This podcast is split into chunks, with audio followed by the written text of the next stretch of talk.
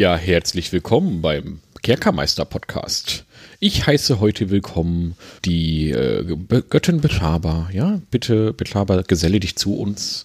Und natürlich auch David. Hi, David. Guten Abend. Und ein Glück hast du Beshaba dazu geholt. Ja, natürlich. Also wir wollen ja hier, dass, dass die Aufnahme funktioniert, dass hier nichts irgendwie kaputt geht. Ja, also um das jetzt mal aufzulösen, Betaba ist nicht wirklich hier. Ja, also Was? ich habe ich hab sie nur förmlich eingeladen. Und warum das so ist, das erfahren die Hörer im Laufe dieser Episode. Denn äh, ja, es gibt einige Götter mit einigen Eigenheiten. Ne? Aber wir wollen ja jetzt nicht schlecht über Betaba sprechen, weil sonst äh, verraucht uns die Aufnahme hier noch. Eieiei. So, Dave. Äh, worüber reden wir denn heute? Ja, erstmal, äh, ja, wir, wir reden heute über Kosmologie und Götter. Und wir werden ein wenig am Ende auch darüber diskutieren, ähm, über die Sinnhaftigkeit oder Unsinnhaftigkeit dieser D&D-Gottheiten. Äh, besonders natürlich im, äh, wieder mal mit besonderem Fokus auf die vergessenen Reiche. Ja, heute, heute geht's auch, heute geht's übrigens auch nur um die vergessenen Reiche. Also wir werden heute wirklich nur an, also das Multiversum, das wir erklären, umfasst natürlich theoretisch alle Welten, aber wenn wir jetzt über die Götter reden heute und so, dann geht es halt einfach um die vergessenen Reiche. Ja, aber Dave, du wolltest gerade noch was ansetzen. Ja. Ja, ich habe hier extra, ich habe extra meinen Geldbeutel mit einer einzigen Münze drin heute ja, selbstverständlich. am Gürtel den, hängen. Den sollte man immer dabei haben, wenn man was auf sich hält. Denn äh, ohne eine Maskbörse gehe ich auch nicht aus dem Haus, ja. Ja, eine schöne Maskbörse, ja, die sorgt dafür, dass man äh, gutes Gelingen hat beim Taschendiebstahl. Ja, so. Dann versuche ich jetzt mal dir diese Münze zu klauen, ja, aber ohne dass du es merkst. Jetzt, jetzt nicht gucken, ja. Nicht, nicht ja, ja, nicht ja, gucken. ja. Gucken, Wir wissen ja, hin. angekündigte. Diebstähle sind immer die effektivsten. Ja, das stimmt, das sind die besten. Ne? Ja, okay, warte mal, ich würfel mal. Nee, hat nicht geklappt. ja. Ah, Hat nicht geklappt. Verdammt, verdammt. Das heißt, ich habe die, die, Münze noch. Ja, kannst du mir die Münze bitte, bitte, bitte geben, Dave? Ich brauche wirklich dringend Geld. Ja. Ist überhaupt kein Problem. Ich schnips sie dir zu. Okay, ja, Moment. Ja, ich, halte, ich, ich äh, muss mich bereit machen. Ja. Ich, ich halte den Würfel in der Hand. Schnipp sie mir mal zu, ja. Schnipp. ja. Ich habe sie gefangen, tatsächlich. Ja, Geschicklichkeitswurf hat geklappt. Äh, Zahl. Oh, Jetzt darfst du dich entscheiden, ob du die Münze behältst oder nicht. Ach so, ähm, ja, warum, ja, wenn ich das entscheiden darf, ich behalte die Münze natürlich. Ja, was, was ist eine Frage? Oh, oh schwierig, Warte schwierig. mal bitte, äh, was, was? Was passiert hier gerade? Ja, Tja, das wirst du im Laufe der Folge erfahren. Eieieiei, okay, da sind wir alle jetzt ganz neugierig, ja. So, ja, so ist das halt in den Götter, in, in den vergessenen Reichen, ja. Da gibt's so ein paar kleine Traditionen, ne? Und ähm, wie das halt so ist, wenn diese Podcast-Aufnahme fehlschlägt, dann werde ich hier ein äh, schwarzes Geweih an der Wand aufhängen. Warum das so ist, ja, das, das erfahrt ihr auch im Laufe der Folge. Aber gut, bevor wir zu sehr abschweifen, beziehungsweise das ist ja gar nicht abschweifen, es ist ja voll im Thema, aber bevor wir zu sehr insiderig werden, ja, weil ihr wollt ja alle unbedingt wissen, was wir hier eigentlich die, gerade die ganze Zeit erzählt haben, äh, kommen wir doch mal dazu, dass wir erstmal umreißen, was wie, wie funktioniert das eigentlich in den Vergessenen Reichen und in anderen Welten von D&D? Wie sind die miteinander verbunden? Sind die überhaupt miteinander verbunden? Und äh, wie sieht das aus da so mit dem Himmel und der Hölle und äh, der Elementarebene und dem Chaos und äh, der Ordnung und äh, ja, und was hat das alles mit den Gesinnungen zu tun? Dave, Dave, kläre uns auf. Ah, ja. Wo fangen wir an? Ja, es gibt ja ähm, in Dungeons, Dungeons Dragons hat ja traditionell immer so eine Multiversumskosmologie. Also es gibt bei Dungeons Dragons nicht nur die diese materielle Ebene, also diese, diese Fantasy-Welt, die man dann so kennt, ja, wo dann Elfen, Drachen und Zauberer drin leben, sondern es gibt auch verschiedene äh, kosmologische Ebenen. Das ist, das ist auch schön, weil das, das erklärt gerade gar nichts. ähm, es gibt, es gibt.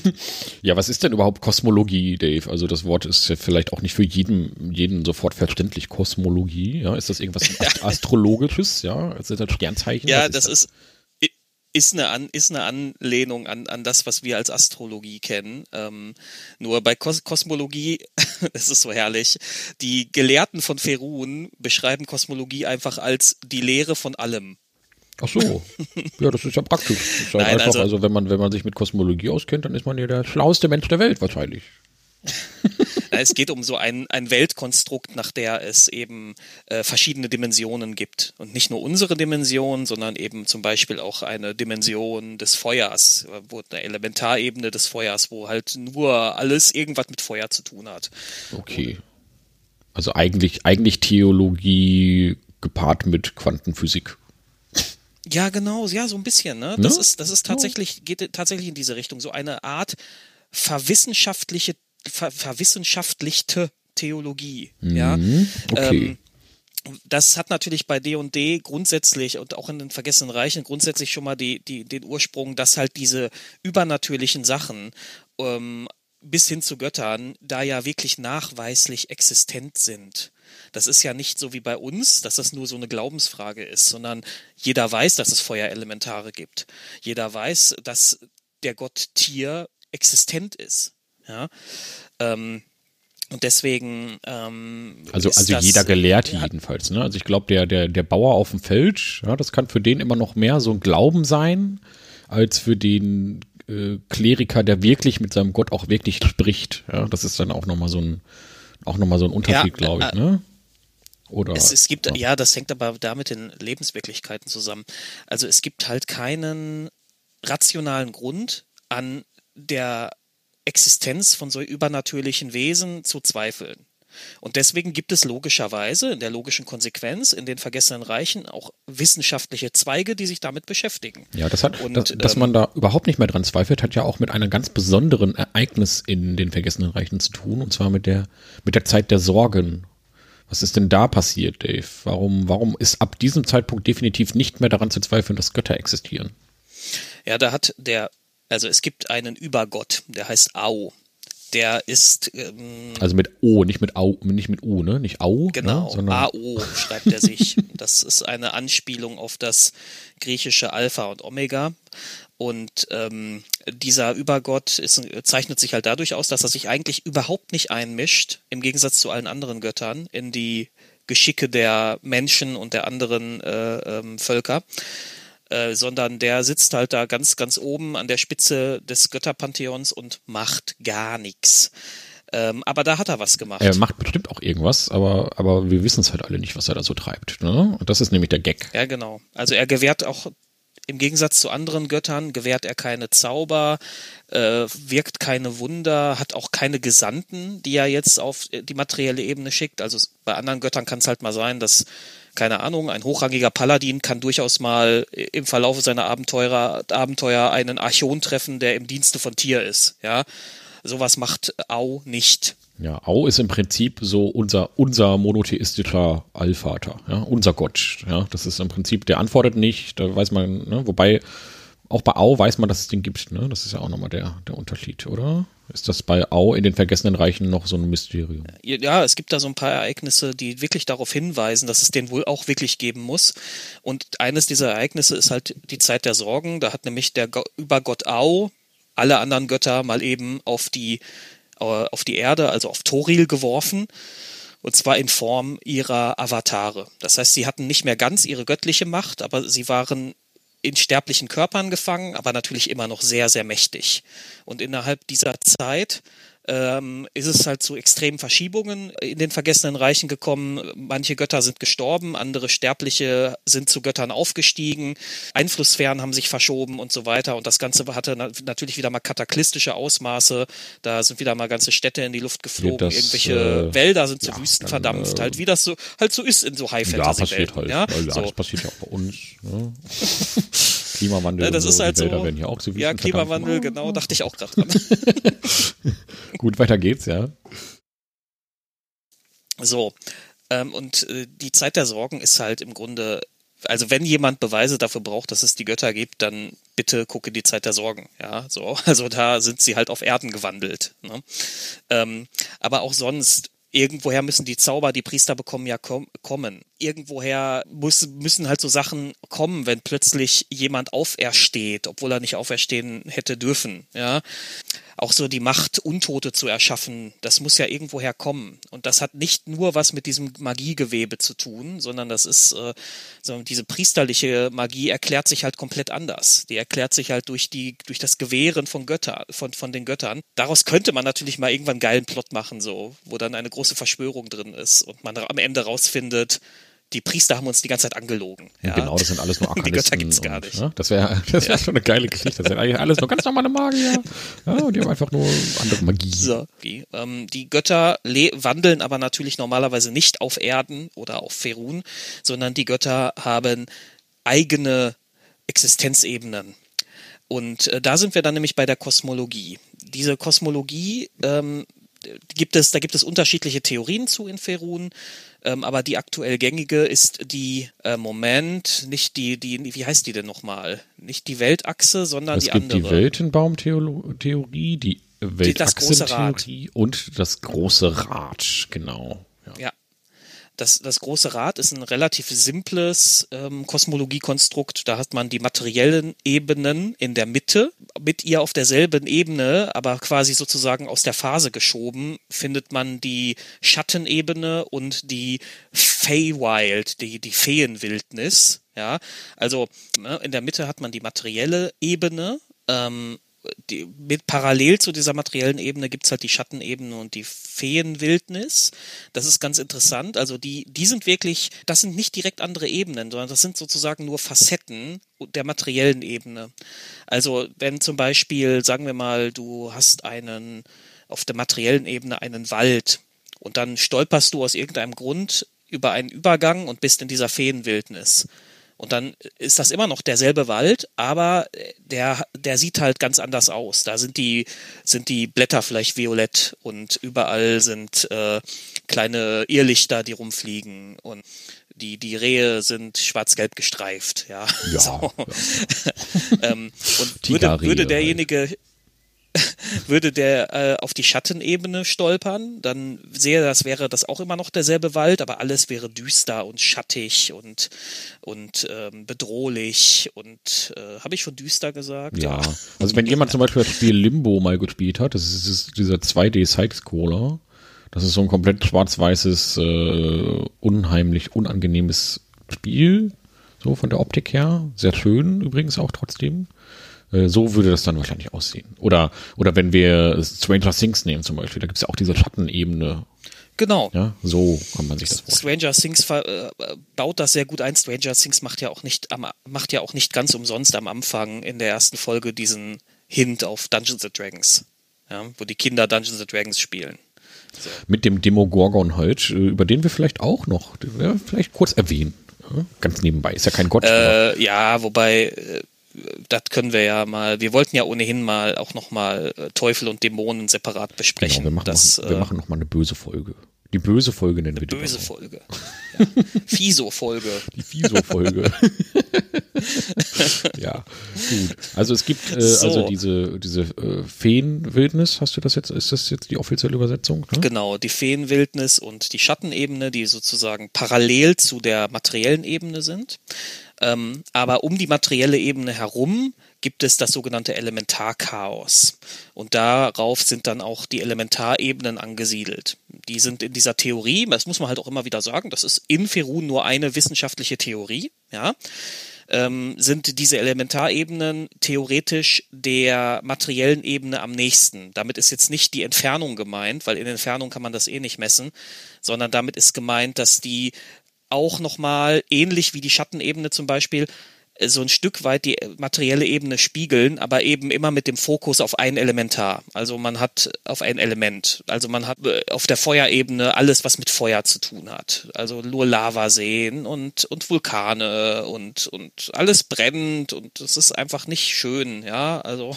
Ja, so, ähm, ne? Stimmt, halt immer bestimmt braun. Ja, für, für, für äh, Leute, die gerne grillen, ist das sicherlich herrlich. Ja. Ähm, Ohne Würstchen ist die Ebene bestimmt langweilig. Aber ja, gut, okay. Ja, dafür musst du auf die Würstchen eben.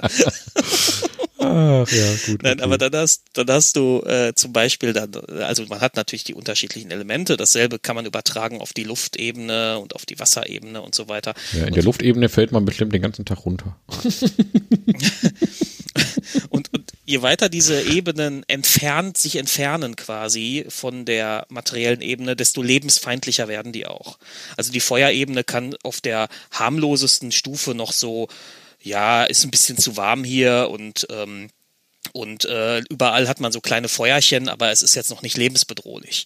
So, und auf der schlimmsten Stufe hast du wirklich nur noch Lavaseen und ausbrechende Vulkane und Schwefel und man kann nicht atmen und keine Ahnung Ja. was. Ja. Ähm, so, aber das, das wäre das Elementarchaos, das umgibt die materielle Ebene und dann gibt es die ähm, inneren und die äußeren Ebenen und die ähm, äh, nee, gar nicht wahr. Die unteren und die oberen Ebenen. So, da muss man jetzt aufpassen, dass man mit den unterschiedlichen Konstrukten nicht durcheinander kommt. Ähm, und ähm, die oberen Ebenen, das sind die Ebenen des Guten. Ähm, da sind vor allem auch gute Götter, gute Externare oder eben auch die, ähm, wie soll ich sagen, die, die Neutralen, die nicht so fies sind angesiedelt, ja. So. Die so ein bisschen also mehr, neutral mehr geht auf ja der Gutometer-Seite als auf der Bösometer-Seite sind. Ja. Genau. Neutral geht ja in zwei mögliche, also kann man ja auf zwei Arten ein bisschen Stück weit auslegen. Ja? So. Und ähm, also auf diesen oberen Ebenen findet man dann zum Beispiel die Heimstatt des von Latanda oder Tier und ähm, da haben die Archonen ihr, ihr Heim und dann die Zwergengötter und so weiter. Ja? Die netten Zwergengötter. Es Ja, gibt ja auch böse Zwergengötter, oder? Das Genau, doch- ja, äh, Ja. Dafür haben wir ja für die Bösen haben wir ja die unteren Ebenen Mhm. und da hat man dann die Hölle, den Abgrund, ähm, dann wo die, die sowas wie das, äh, wie heißt das, ähm, äh, die Dämonennetze, ja, Abgrund wo der Lolf sitzt. Dämonennetze. Ja, genau. Der Abgrund der Dämonennetze, genau, wo, wo die Spinnengöttin Lolf sitzt. Ähm, und ähm, genau, also man hat, äh, das kann, man kann jetzt noch 10.000 Ebenen, Ebenen aufzählen. Ja, ja. also Ähm, da sind ja. jedenfalls die Ebenen, in denen die Götter so hausen und den, in denen man hinkommt, wenn man äh, diesem Gott gefolgt ist. Ja? Also das ist dann die, das Jenseits der jeweiligen äh, Religion, die man, die man so gewählt hat. Ja? In die kommt man dann rein, in diese Reiche.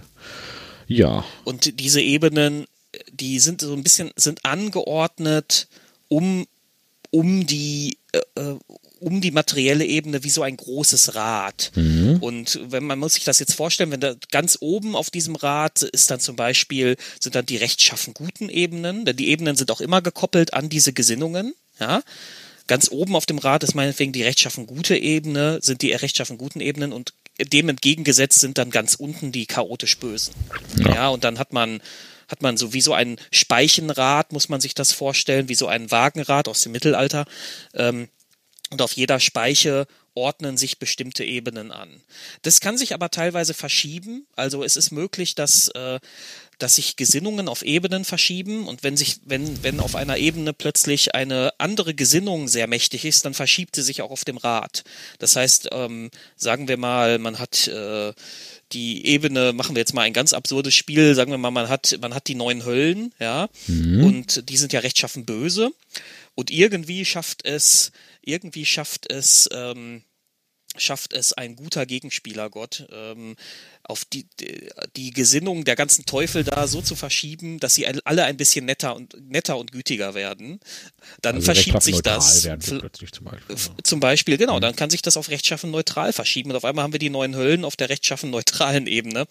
Wobei das bei dem Beispiel mit den Höllen natürlich eher schwierig ist, weil das in einer Größenordnung spielt, wo das nicht so leicht ist, aber bei so kleineren Also Ebenen eine von den neun mal Höllen vielleicht. Ja, das könnte natürlich so eine so, die sowieso schon Genau. angrenzt. Ne? Also die sind ja auch unterschiedlich böse, die neun Höllen. Die unterschiedlich böse. Ja, da genau. gibt's ja, es gibt ja also die, die, die, die unterste Ebene von Asmodeus, da wirst du wahrscheinlich dir die Zähne dran ausweisen können. Aber so eine der unter oberen Höllen, wo weniger weniger starke äh, Teufel herrschen, da ist es vielleicht möglich, dass man das da umwälzt. Aber das vielleicht auch erst in drei Millionen Jahren. So, also nur mal so. Es, es gibt da ein, ein, ein schönes ähm, Beispiel aus dem äh, sehr, sehr guten Videospiel Platescape Torment. da verschiebt man auch eine, E- eine Gesinnungs-, eine Ebene auf einer Gesinnungsachse oder man kann es zumindest, je nachdem, welche Entscheidungen man trifft. Dann äh, verschiebt sich die Ebene Karzeri von irgendwas Neutralem, glaube ich, in eine böse Ebene. Und ähm, ich habe das nicht mehr ganz auf dem Schirm. Das ist mir jetzt nur spontan eingefallen.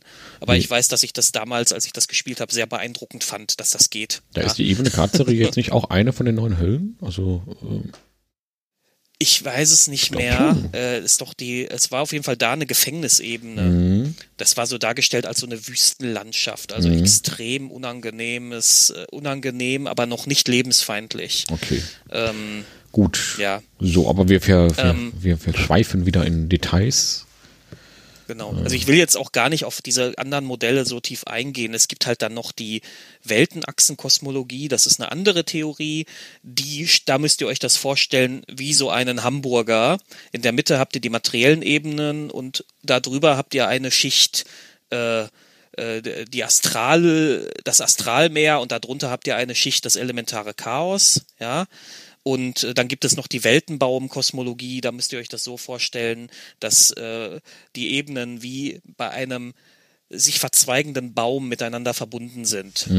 Ähm, darüber streiten die Gelehrten Feruns. Die, ähm, das Große Rad ist im Moment wieder die große. Hauptthese. Ja, ja, das ist gerade hip in den Wissenschaften in Ferun, genau. ähm, wobei ähm, man hier sagen muss, hier kehren sie einfach, also jetzt so ab, jetzt mal abseits von der von der Lore, also von von der Inner-Lore-Betrachtung, kehren sie die Autoren hier einfach mal zurück wieder zu einem Modell, das relativ einfach zu durchschauen ist.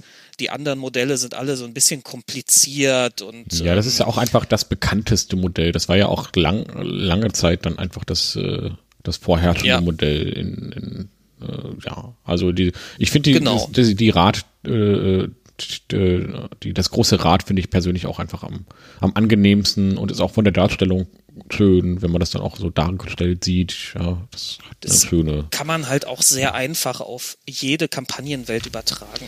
Ja, Ja. also da, das ist ähm, der, der, das Problem bei der Weltenachsen-Theorie äh, Theorie ist, dass die sehr auf Ferun schon geeicht ist. Also die bezieht sich ja auf spezifische Ereignisse in Ferun, nämlich auf diese Zauberpest. Ja, das war auch wieder so ein kataklystisches Mega-Ereignis. Ja. Perun leidet alle paar Jahre unter so, so einem Superkataklysmus. Das, daran muss man sich gewöhnen, wenn man da drin spielt. Ja. Genau, und ich habe jetzt hier den Eindruck, das sind ja alles Sachen aus D&D 4, so diese viele Sachen, die auch ein bisschen für, also neben dem, dem Kampfsystem auch bei einigen ein bisschen für Unmut gesorgt hat, dass D&D 4 so sehr krasse Kataklysmen halt auch wieder eingeführt hat, die ganze Landstriche verändern und so weiter. Also man hat da einfach die ganze Landkarte noch mal ein bisschen geändert und so. Ja, ein DSA-Spieler würde da, würde da durchdrehen, wenn jetzt irgendjemand da sagt, so, der Kontinent, der vorher da war, ist jetzt da, so, ja, es ist jetzt halt, Ja.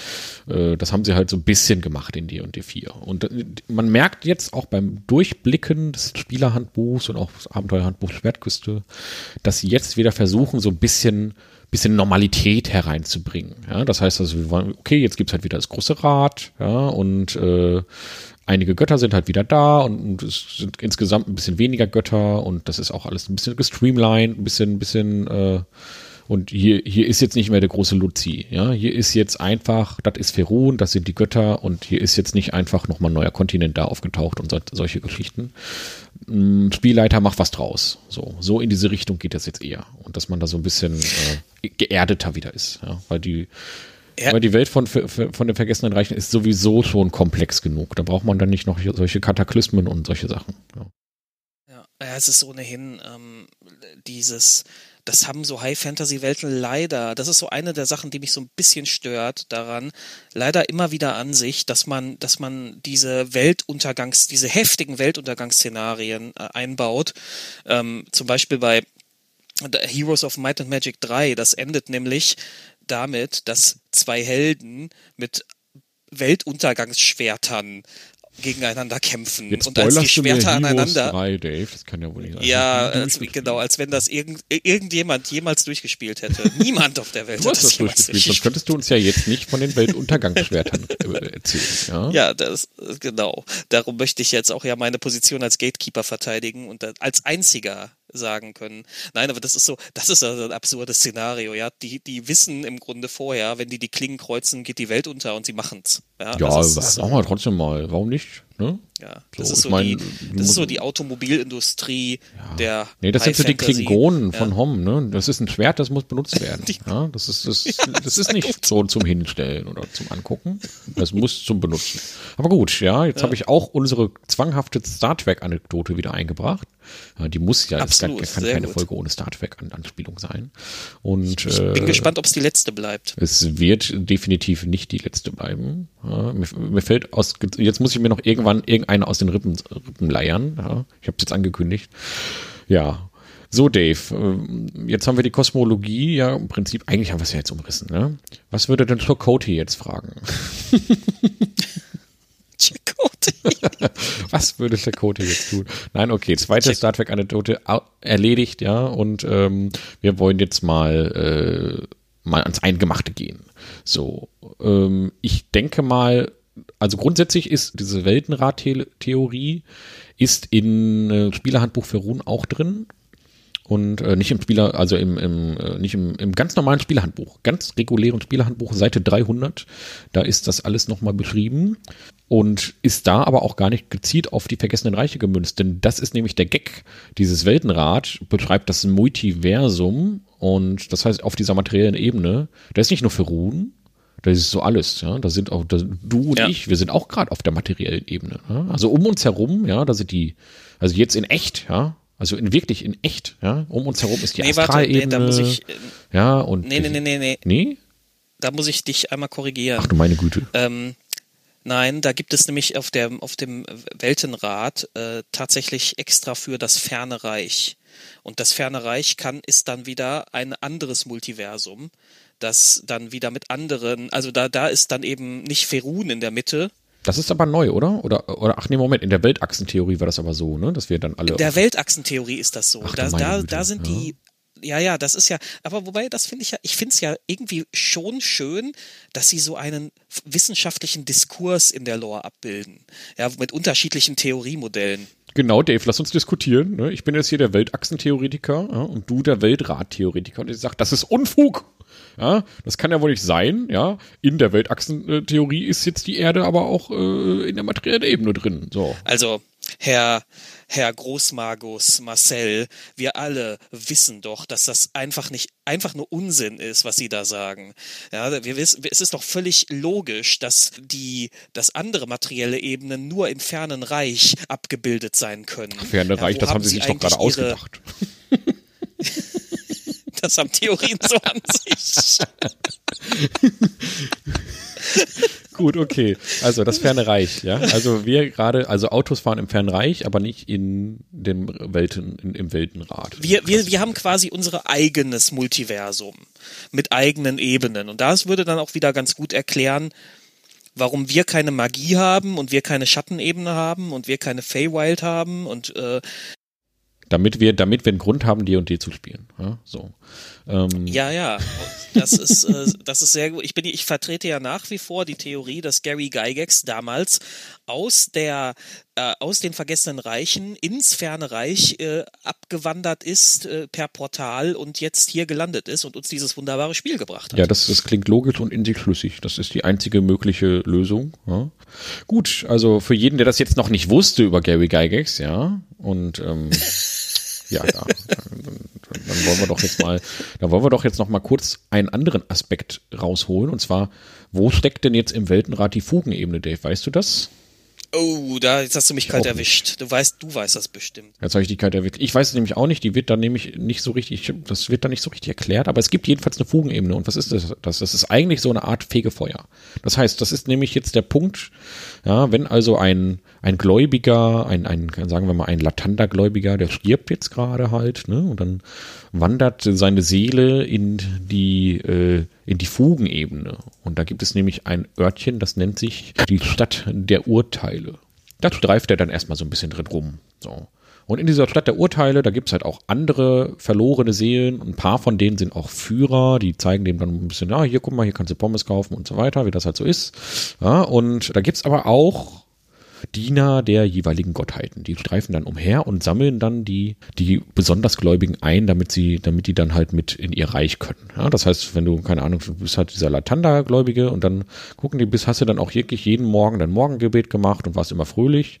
Ja, und wenn er das halt so gemacht hat, dann darf der halt mit zu Latanda. Ja, wenn er halt öfter was schlechte Laune gehabt hat, dann hat er Pech gehabt, dann darf er nicht zu Latanda.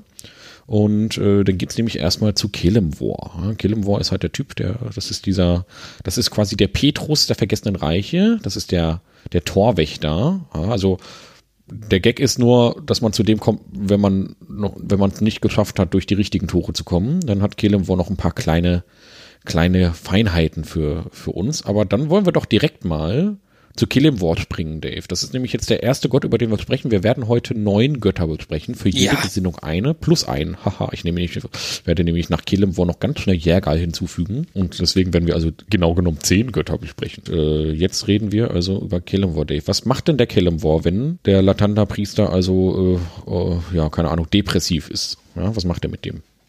Kelemvor ist erstmal äh, auf der Gesinnungsachse rechtschaffen neutral. Mhm.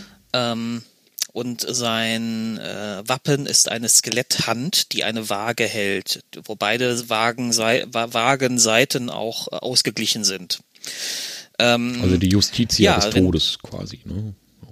Genau, Kelemvor gilt nämlich auch als Richter des Nachlebens. Ja, er ist nicht nur der Gott des Todes allgemein, sondern er richtet darüber, ob, ob, der, ob dieser Latanda-Priester, dem von dem wir jetzt sprechen, sein Leben gut gelebt hat, ob er, ob er gemäß den Werten gelebt hat, die seine Religion von ihm verlangt. Und wenn er sich, wenn er äh, feststellt, dass er das hat, dann kommt der Latanda-Priester auf eine entsprechende Ebene, also auf eine irgendwie neutral gute Ebene, ähm, wo es schön ist und die Sonne scheint und die Häschen hoppeln und alles ist toll, ja. Ja, ja. Ähm, sollte er aber ähm, in seinem Dienst für Latanda versagt haben in seinem Leben, dann äh, kommt er irgendwo hin, wo es nicht so nett ist. Ja, dann kann es sein, dass er irgendwo in der Hölle landet oder im Abyss oder so. Ja, genau, dann wird er halt zu so einer Lemure, zu so einer Larve oder sowas und ja, wird halt langsam. Ja, aber äh, Ja. Oder er wird halt in die als als lebender Mörtel in diese in diese Klagemauer, wie heißt die denn nochmal? ähm, in die Mauer hab der Ungläubigen, ja. Aber das passiert also wirklich nur, wenn du Genau. so ein richtiger Atheist oder richtig, richtig. Ja, also ja, es ist halt in den vergessenen Reichen ist es halt unglaublich schwer, Atheist zu sein. Ja, Ja, aber die wenn Ungläubigen. es dann doch mal jemand die, schafft, Ja, ja. Wenn es doch mal jemand schafft, Atheismus durchzuziehen, dann geht's in die Mauer, ja. Ja, oder jemand, der einfach, der vielleicht nicht Atheist ist, aber die ganze Götterwelt einfach nur verflucht. Ja. Ja, der, der, der kann auch in dieser Mauer der Ungläubigen landen. Äh, wird dann die Seele sozusagen als Mörtel für diese Mauer verwendet. Das ist die Mauer, die Kellemwors Palast umgibt.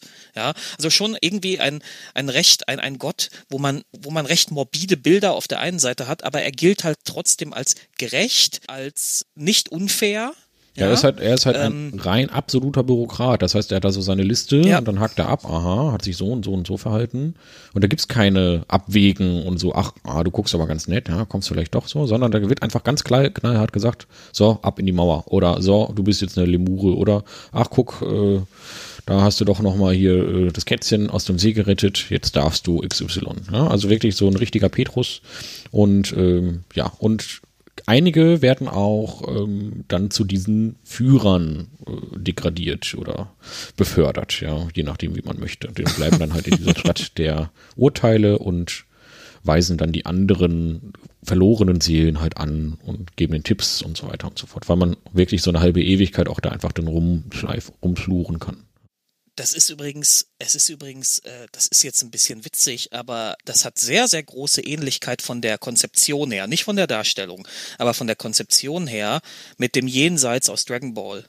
Weil auch da hast du, ja, da, da sitzt halt nicht Kellemwar, sondern da sitzt dieser große rote Teufelstyp hinter seinem Schreibtisch und entscheidet, ob eine Seele, in, in welchen Teil des Jenseits eine Seele kommt, äh, auch anhand bürokratischer Daten. Und auch da gibt es diese kleineren Teufeltypen, immer so in, mit Schlips und Krawatte, die, ähm, die bei Fragen bereitstehen und die Leute anweisen und sagen, jetzt bleiben Sie mal in der Schlange, ja, sagen, dann sagen sie dann zu Ja. den Seelen. Also das ist, ist ganz witzig. Also hier ist im Grunde Wie dasselbe bei Konzept, Beetlejuice das nur- Jenseits, ja.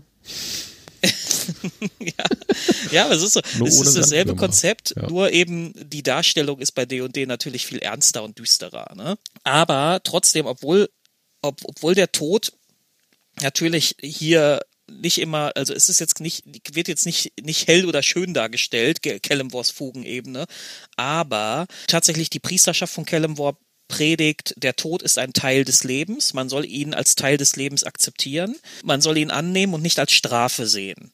Und ähm, die Priesterschaft äh, hat, äh, kümmert sich zum Beispiel auch darum, vorzeitigen Tod zu verhindern. Also es gibt Sekten von Kellemwar, die haben sich der Seuchenbekämpfung verschrieben oder die jagen Mörder oder ähm, ja, und natürlich alle, alle Priester von Kellemwar äh, hassen Untote und jagen die auch, weil sie das als un, äh, unnatürliche Verlängerung des Lebens betrachten. Der natürliche Lebenszyklus wird da durchbrochen und das äh, soll natürlich verhindert werden.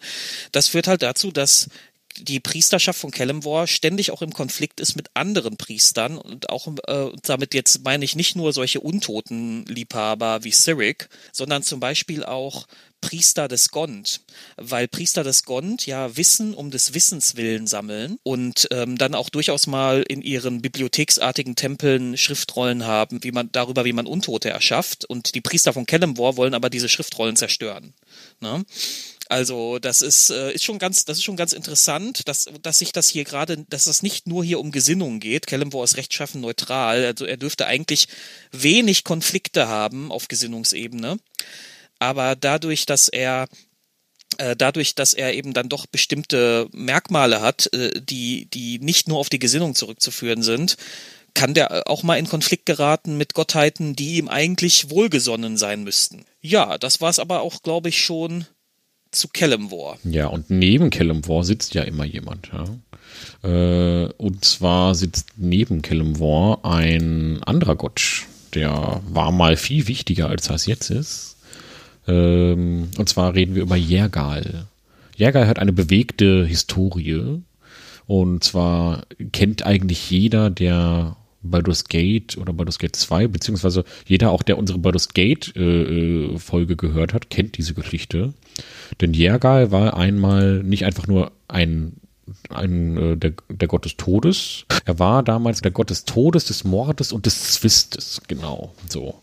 Und äh, das ist also schon sehr, sehr lange her, noch zu den Zeiten, als Nesserie über der Erde schwebte. Ja. Also eine der, Jäger ist auch eine der ersten Gottheiten, uralt.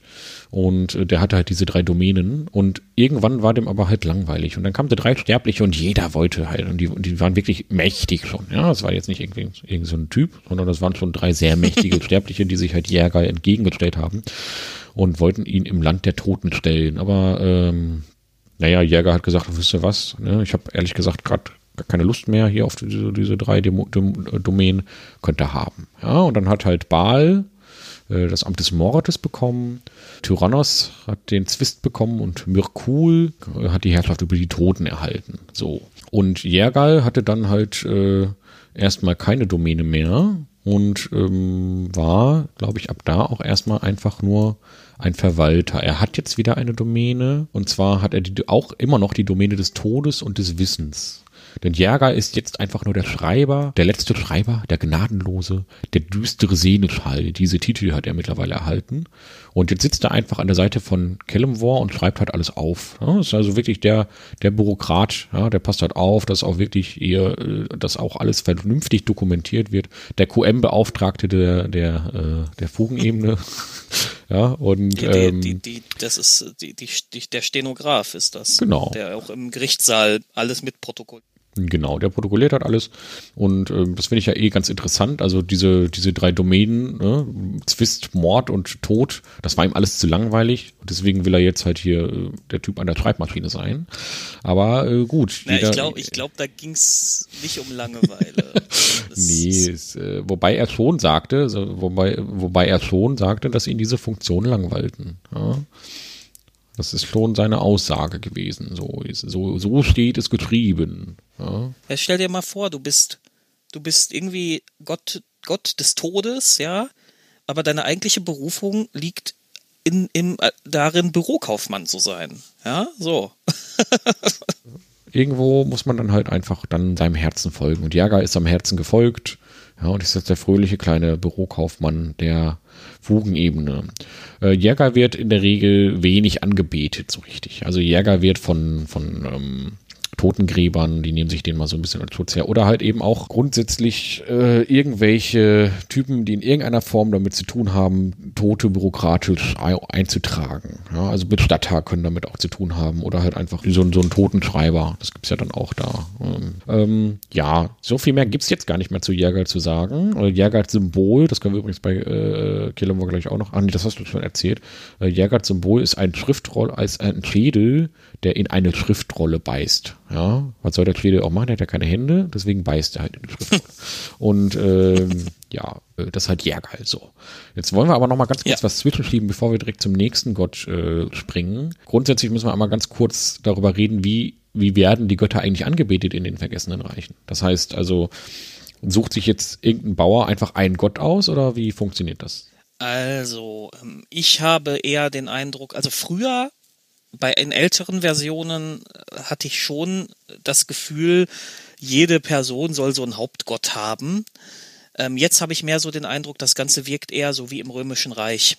Also es gibt für ganz viel verschiedene, ganz viele verschiedene Dinge unterschiedliche Gottheiten. Und wenn man gerade halt etwas tut, was diese Gottheit, wofür man den Segen dieser Gottheit gebrauchen könnte, dann wendet man sich halt an die.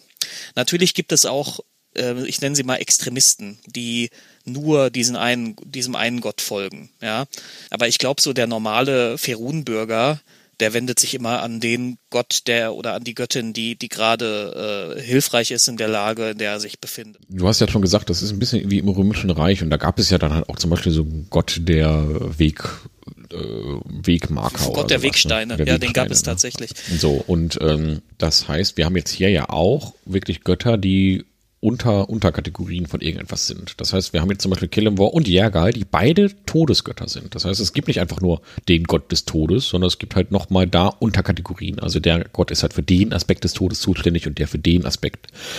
Und das heißt, wir haben also wirklich so situativ angepasste Gottheiten. Ja, und dann wird der Bauer auf dem Feld für eine gute Ernte, wird er halt dann wahrscheinlich mit äh, äh, einmal kurz im Gebet zu. Also wahrscheinlich wird seine Hauptgottheit Chauntea sein, die Göttin der Landwirtschaft. Das wird wahrscheinlich dann schon, wenn so ein Bauer, das wird so die Gottheit sein, an die er sich immer wendet. Aber dann geht er halt in die Stadt und will einen guten Handel abschließen, ja, will halt ein bisschen gutes Saatgut kaufen und dann wird er halt kurz ein Stoßgebet zu Vorken an Vorken richten, damit er ihm gute Geschäfte bietet oder Tymora, das ihm Glück bringt und so weiter. Das heißt, es gibt also diese situativen kurzen Stoßgebete, die man dann auch nutzt. Oder wenn halt jemand im Sterbebett liegt, dann wird halt auch ein entsprechender Priester dazu geholt, der. Die, die Priester von Kellemwar haben diese Aufgabe. Genau, also den also Übergang ne? in den Tod zu, zu managen. Ja. Das, also der, das ist tatsächlich so, wenn, wenn, wenn der Großvater im Sterben liegt, dann ähm, wird ein Priester des Kellemwar gerufen, der dann ihm quasi die letzte die letzte Salbung gibt. Ja, gut. Also dann haben wir jetzt mal kurz umrissen für alle, äh, die jetzt äh, auch mal, wie, wie Götter da eigentlich funktionieren. Das hätten wir vielleicht mal voranstellen sollen. Jetzt haben wir es mal mittendrin, aber ist ja auch egal.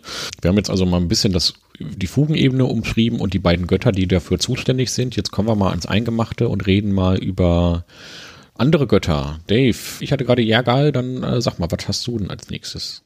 Also, ich fange mal an mit äh, gehen wir mal von, von der Dunkelheit der Fugenebene hinein in die Morgendämmerung. Ja, die Sonne geht auf.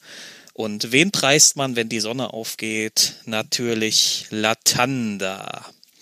Ich habe mich, in, ich habe in einer vorigen Podcast-Folge einmal einen Fehler gemacht. Mhm. Da kam wie auch über irgendeinen Zusammenhang auf den, auf die Gottheiten der Sonne. Und dann habe ich gesagt, es gibt zwei Götter der Sonne, nämlich Amaunator und Latanda. Und das ist falsch.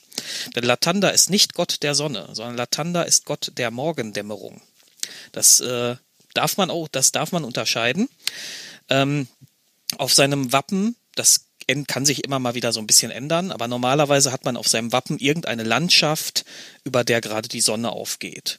Meistens in so diesen typischen Sonnenaufgangsfarben, also so ein sanftes Violett für, für die Morgendämmerung, orange für die Sonnenstrahlen, die dann so rausschießen, ja, und, und so weiter.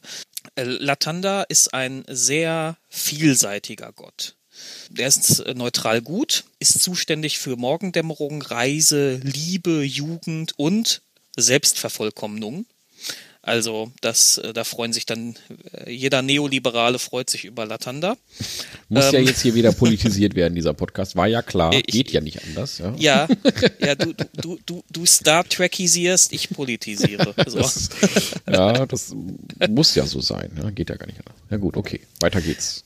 Äh, Charakter Charakterlich gilt Latanda als enthusiastisch und altruistisch und äh, wichtig ist, er ist auch einer der ältesten Götter. Also wir wissen ja, dass in, im Ferun-Pantheon äh, immer mal wieder Action ist, weil wieder irgendein Kataklysmus wieder das halbe Pantheon auslöscht. Latanda hat all das überlebt, ja, also er hat's drauf, ja, so.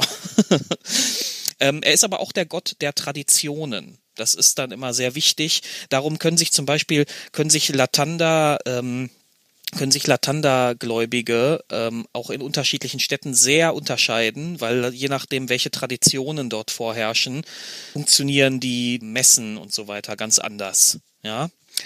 Ähm, ähnlich wie Kellemwar hasst auch Latanda oder beziehungsweise hassen auch seine Anhänger Untote. Allerdings ähm, nicht so sehr, weil hier irgendwie ein natürlicher Leben- und Todzyklus durchbrochen wird, sondern weil Untote halt einfach doof sind. So. das ist so, eine, ist, so ein, ist so ein ideologischer, eher so ein ideologischer. Ja, die Hass. sind halt in der Regel auf der Bösometer-Achse eher, ne, als auf der guten Achse. Ja, genau. Weil Latanda ist ja auch wirklich ein, also ne, man kann sich das halt auch Gott der Morgendämmerung und Untote ja, der Strahl, das ist der Jesus, der ja, das ist der gute, ja, super ja, gute, er hat so ein bisschen was davon. Ja. Ne? Ja. Ähm, Latandas Klerus ist oft sehr optimistisch und die Latanda Kirche schwimmt auch in Geld. Warum? Weil sie beliebt ist beim Adel und beliebt bei Händlern. Also da, ich, ich finde, die Jesus-Analogie wird immer deutlicher. ne, es ist, es ist bei Händlern, es ist zum Beispiel bei Händlern sehr üblich, weil Latanda ja auch der Gott der Gott ist, den man anbetet, wenn man etwas Neues beginnt. Ja, mhm. Morgendämmerung ist ja immer ein neuer Tag beginnt und wenn man irgendetwas Neues beginnt, zum Beispiel ein neues Geschäft, eine neue Unternehmung, dann äh, beten Händler zu Latanda und das führt halt dazu, dass der, die Latanda-Kirche wahrscheinlich neben Waukin die beliebteste Kirche bei Händlern ist und dementsprechend auch viele, viele äh, ähm, Geldopfer äh, dargebracht bekommt. Ja, und ähm, bei Adel ist es so, Latanda ist ja auch ein guter Gott, das darf man ja nicht vergessen. Mhm. Mm, und beim, bei den Adeligen ist es so, gerade junge Adelige mögen Latanda sehr gern, weil er sie immer daran erinnert, dass sie ähm, das Adel ja auch verpflichtet. Also dass Adel nicht nur Privilegien heißt, sondern dass, dass, dass sie auch Verpflichtungen haben gegenüber der Bevölkerung. Und die, die dürfen sie nicht leichtfertig äh, quasi übergehen. Darum ist Latanda bei so jungen, idealistischen Adeligen sehr, sehr beliebt ja, das ist Latanda. Oh, das ist so dieser, das ist so dieser, dieser Standardgott irgendwie, ne? Den, den hat man immer irgendwo, immer, über, überall ist so ein Latanda-Tempel, das ist ja auch einer der weit verbreitesten Gottheiten überall überhaupt. Und ja. Äh, ja, da ist ja auch nicht so viel Spannendes dahinter, ne? Das ist einfach dieser super nette Gott und so. Da, da kann man natürlich als Spielleiter total was Cooles draus machen, wenn man da so einen total viel zu übertrieben freundlichen Priester macht, so, der schon so unnatürlich freundlich ist und dann das ganze Dorf so mit einnimmt und das dann vielleicht so ein bisschen überspitzt und jeder, der dann morgens schlechte Laune hat, der ist dann schon irgendwie nicht so nicht, nicht so richtig dabei oder sowas, ja? Das kann man ja vielleicht. Wer morgens in dem, in dem Ort schlechte Laune hat, wird dann, äh, wird dann gesteinigt oder ja. so. Ja, es verboten ist. das ist so eine richtig kranke Laune. Ideologie, dann kann man da rausmachen. nee, klar, äh, oder wird gegessen oder so, ja? Da kann man natürlich, äh, ja. kann man natürlich sehr kreativ mit sein mit sowas, ja, weil das halt wirklich dieses, diese, das ist die gute Laune-Religion, ja? Und aus einer absoluten ja. super gute Laune-Religion kann man natürlich auch sehr lustige Sachen machen. Ähm, man kann natürlich daraus auch eine eine, Korrupt, eine Korruptionsgeschichte machen. Klar, das, das ist ja eben mit dem ganzen die, Geld dieser, und so, ne? Da kann man richtig ja. schön diese politische Sache dahinter, also genauso wie wir auch in der realen Welt mit der katholischen Kirche ja auch einige finanzielle Diskussionspunkte hätten, ja, haben wir das natürlich mhm. hier dann theoretisch auch. Aber gut, äh, Latanda, lass uns nicht zu lange an ihm hängen, ja, jetzt habe ich ja das fast nochmal aufgemacht. Ähm, wir springen mal weiter und äh, wir reden jetzt mal über ja, wir wollen jetzt mal auflösen, was es denn mit dieser Maskbörse auf sich hat. Ja. Ähm, Mask-Börse kommt, ja, wie man sich das fast denken kann, beziehungsweise jeder, der den Gott Mask kennt, kann sich das denken. Und zwar gibt es unter, es gibt es zwei Götter, äh, zwei chaotisch neutrale Gottheiten. Und eine davon ist Mask. Mask ist der Gott der Diebe, ganz einfach. Der hat ein Symbol, und zwar ist das die schwarze Maske, aber die rot gerenderte schwarze Maske. Das wird tatsächlich im Abenteuerhandbuch Schwertküste gar nicht mehr explizit erwähnt, habe ich aber durch intensivste Recherche herausgefunden. Und zwar, warum ist das so? Es gibt noch eine Gottheit, und zwar eine Dwao-Gottheit, und zwar ist das Veraun. Veraun ist eine chaotisch-neutrale Gottheit und ist, auch, ist der Gott der Diebe. Aha, Verwechslungsgefahr. Und zwar hat Veraun auch eine schwarze Maske, allerdings blau gerendert.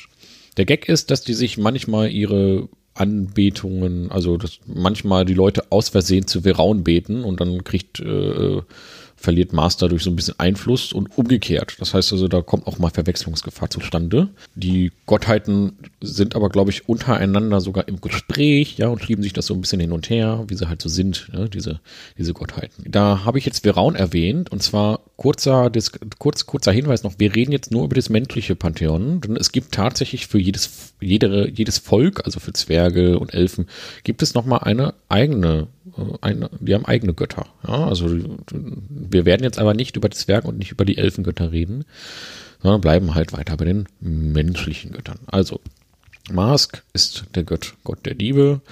Und da gibt es dann diese Maskbörse. Da wollte ich das direkt mal voranstellen. Was hat es denn damit auf sich? Dave, das habe ich dir ja schon mal erzählt. Vielleicht willst du das mal kurz, äh, kurz erzählen, warum ich denn, warum ich denn dir jetzt da so eine Münze aus der Maskbörse stibitzen wollte. Ja? Ich habe das so in Erinnerung, dass Leute auf, auf Marktplätzen und so sich dann bewusst so eine Geldbörse umschnallen, in der eine einzelne Münze nur drin ist. Genau. Sozusagen als Tribut an den Gott Mask. Wenn ein Beutelschneider diesen Beutel stiehlt, dann hat der, hat der Typ nur, hat der Typ jetzt nicht viel Verlust gemacht, weil da war nur eine Münze drin und trotzdem hat er dem Gott Mask irgendwie einen Tribut dargebracht. Und gleichwohl haben Diebe ja ihr Handwerk trotzdem äh, vollführt, auch wenn nicht besonders erfolgreich, weil nur eine Münze drin war. Genau, ja. Ich glaube, so ungefähr war das, ne? Ja, genau. Das ist halt auch auch noch, also es wird auch benutzt, um dann tatsächlich von seinen Wertgegenständen abzulenken. Ja? Das heißt, Mask findet die Idee ganz gut auch, ne? macht das mal, zollt also mir auch noch Tribut. Und wenn ihr, äh, ähm, wenn ich gnädig mit euch bin, dann werden die Diebe euch auch nur diese Börse abnehmen. Das ist auch nochmal so ein, so ein Aspekt dabei. Und auch Diebe selbst tragen dann auch mal diese Börse. Also das finde ich zum Beispiel wirklich so eine nette kleine Sache, die man dann auch als Spielleiter richtig gut einbinden kann. Wenn wir da auch wirklich so einen, mhm. so einen Dieb haben, ja, so einen, so einen unbelehrbaren, der dann jetzt in der Menschenmenge irgendwelche Leute bestehen möchte, dann kann man dann auch sagen, ja, okay, hat nicht erkannt, dass es nur eine Maskbörse ist und da ist halt nur ein so ein Kupferstück drin oder sowas. Ja, das ist halt richtig, macht dem Spielleiter bestimmt auch Spaß, der sich, und alle fragen sich, warum denn da jetzt ein Typ eine ganze Börse mit nur einer, einem Kupfer hat. Aber gut. Ähm, ja, also Mast ist halt der Trickser, ja, und Mast hat eigentlich eine unfassbar bewegte, super lange, umfangreiche Geschichte und die ist aber wirklich so umfangreich, dass ich die ausspare. Ich werde mich also jetzt wirklich nur auf die D&D 5 Informationen beziehen. Und da war das Spannendste eigentlich auch schon diese, diese Mastbörse. Ähm, es ist halt relativ klar, Diebe und, und alle, die in irgendeiner Form mit List ihr ihr, ihr, ähm, ihr Tagegut verrichten, ähm, ver, äh, wenden sich in äh, wenden sich in einem Gebet an Mask.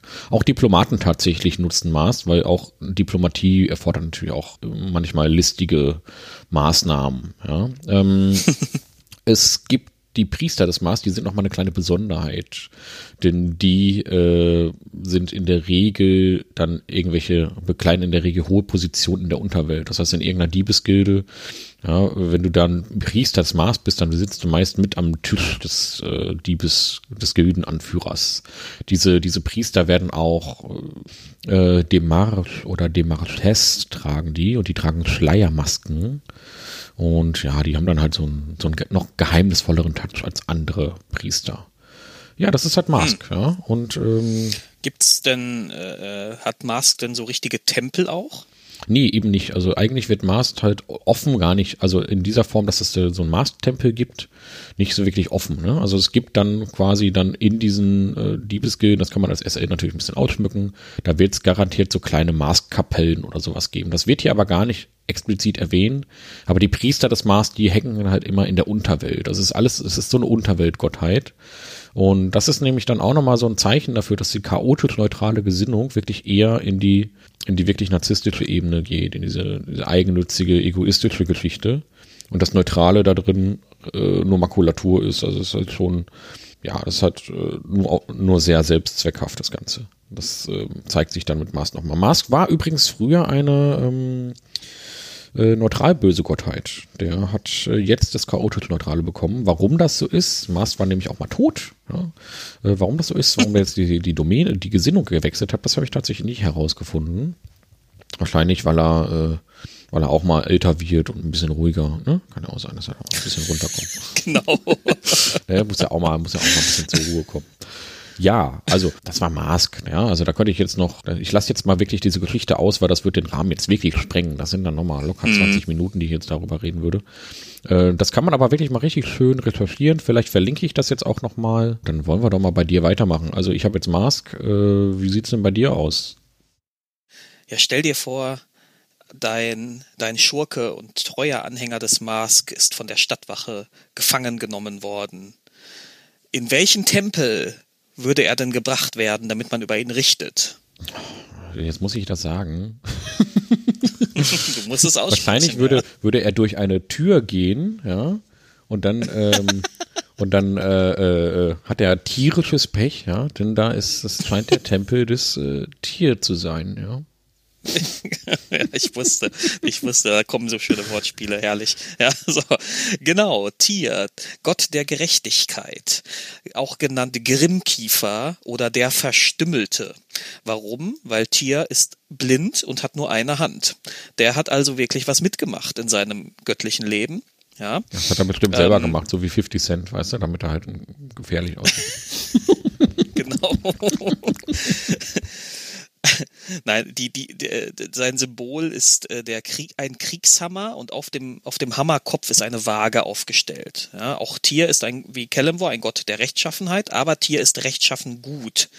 Ähm, ist, hat auch die Domäne Krieg.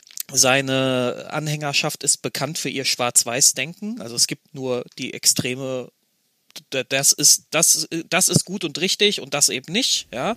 Mhm. Ähm, darum ist Tier halt auch so ein richtig typischer Paladin-Gott. Ja, so Ritterorden äh, beten den oft an. Der Klerus von Tier ist eng mit der Zivilgesellschaft verwoben. Also Tierpriester oder hochrangige Tierpriester werden eben, darum auch gerade meine Anspielung, auch gerne mal zu Richtern gemacht. Ja. Ähm, ich habe ja gerade gesagt, Tier ist sehr versehrt. Seine Hand hat er nämlich verloren, als er gegen ein Wesen gekämpft hat, das heißt Kesef, der Chaoshund.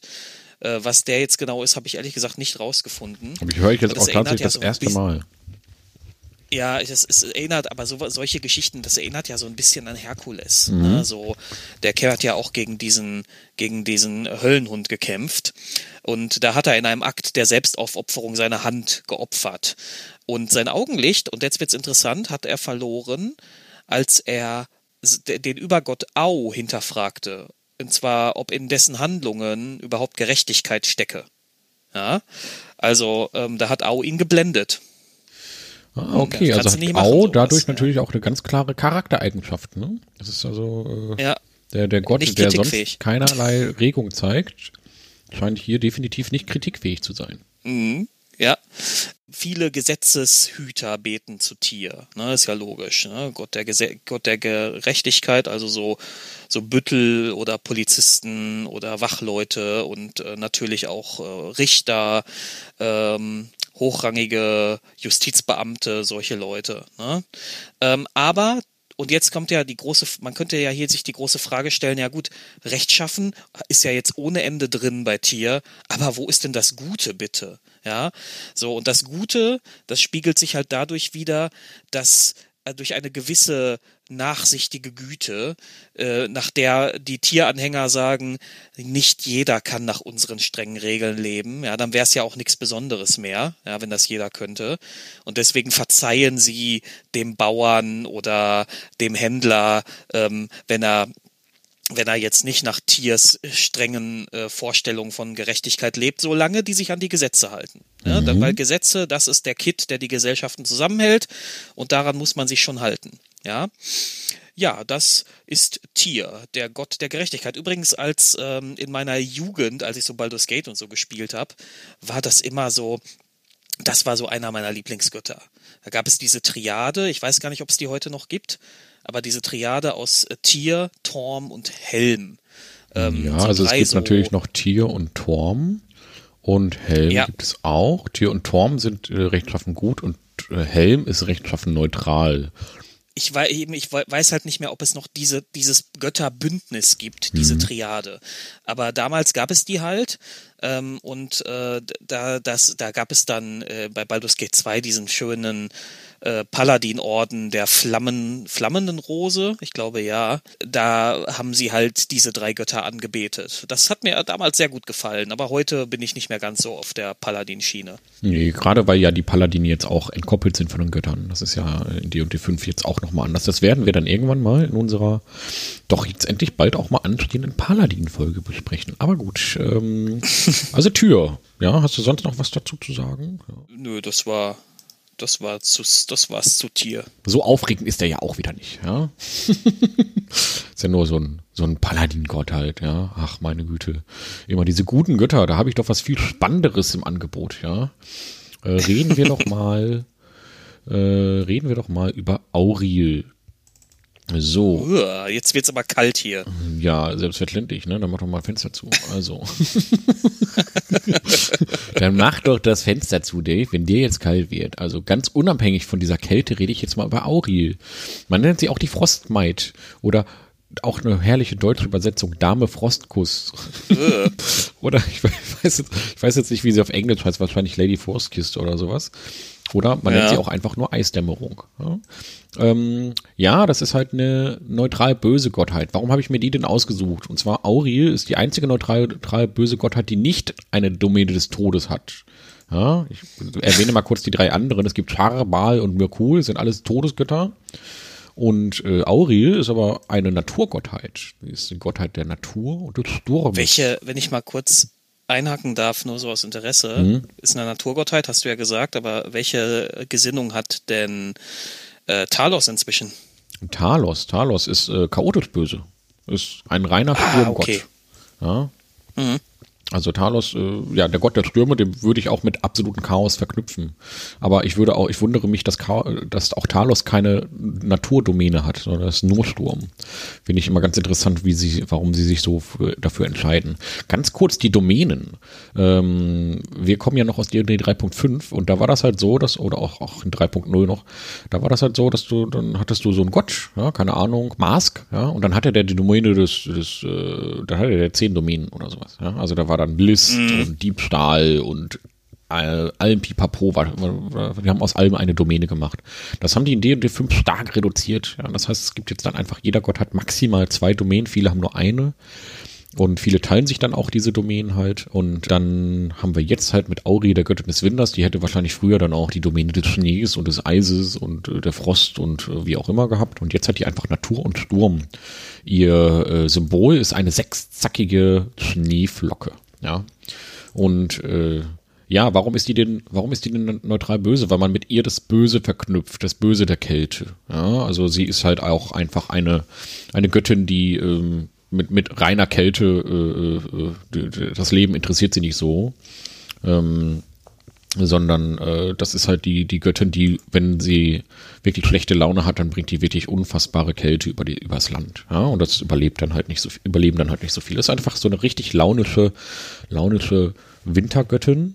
Und äh, die ist ein bisschen wie Amberly, die Göttin der Meere. Das ist ja auch diese Sturm, eine chaotisch böse Sturmgottheit, die halt auch immer schlechte Laune hat und zu der man halt auch nur betet, äh, weil man hofft, dass äh, dass das Meer einem äh, wohlgesonnen ist. Und bei Auri ist es ähnlich. Auri ist auch eine Göttin, die man eigentlich nur anbetet, damit der Winter nicht so hart wird. Das ist also ein Anbeten aus Furcht. Ja, während wir bei Tomora oder bei Vauken, ja, also die beten wir kurz an, weil wir wollen jetzt Glück oder wir wollen gute Geschäfte haben. Und Auri betet man an, weil man eine verdammte Angst hat vor einem richtig harten Winter. Es gibt tatsächlich einen Tempel von Auril, äh, der hier erwähnt ist. Es gibt bestimmt auch mehrere, aber tatsächlich gibt es von in Luskan, das ist eine äh, eine Stadt, die im Eiswindtal oder am Eiswindtal, ich, ich glaube relativ weit oben im Norden, jedenfalls an der Schwertküste liegt. Ja. Und da gibt es einen Auril-Tempel. Und das ist ganz interessant, die haben, die haben eine nette, eine ganz nette, freundliche kleine, kleine, äh, kleines Ritual, was sie halt jährlich, äh, jährlich machen. Und zwar, das ist die sogenannte nasse Parade. So, das klingt ja ganz spannend. Und zwar gibt es Bittsteller, die äh, wollen halt gerne Auril dienen, ne? die wollen halt für Auril diese nasse Parade durchziehen und dann kriegen die ein nasses, äh, ein, ein Eisgewand an. Das ist also wirklich so ein, ein Mantel, der so komplett gefroren ist. Ja? Also ist komplett aus Eis irgendwie. Und damit müssen die dann halt durch die Stadt rennen. Und zwar müssen die die weißen Säulen auf der, in der Stadt absuchen. Diese werden genannt Küsse von Auril. Und die sind wirklich verstreut. Die sind jetzt nicht irgendwie so, äh, alle zehn Meter ist eine, sondern musst du durch die ganze Stadt watschen. Und dann musst du da wirklich ganz hoch klettern. Die sind auch relativ hoch. Und ganz oben ist so eine rostige Eisenplatte an der Spitze. Da musst du raufklettern, also nach ganz oben diese rostige Eisenplatte küssen und wir wissen, wenn man feuchte Lippen hat und eine rostige, kalte Eisenplatte küsst, kann das sein, dass man da drin kleben bleibt. Ja, also ich, ich habe es noch nicht gemacht, aber ich kenne das so, dass man das so nicht machen sollte. Hat mir Mama immer gesagt. Ne? Leck, leck, keine, leck keine Laternenpfähle ab im Winter. Ja, habe ich, hab ich mir dann mal gemerkt, macht man halt nicht so.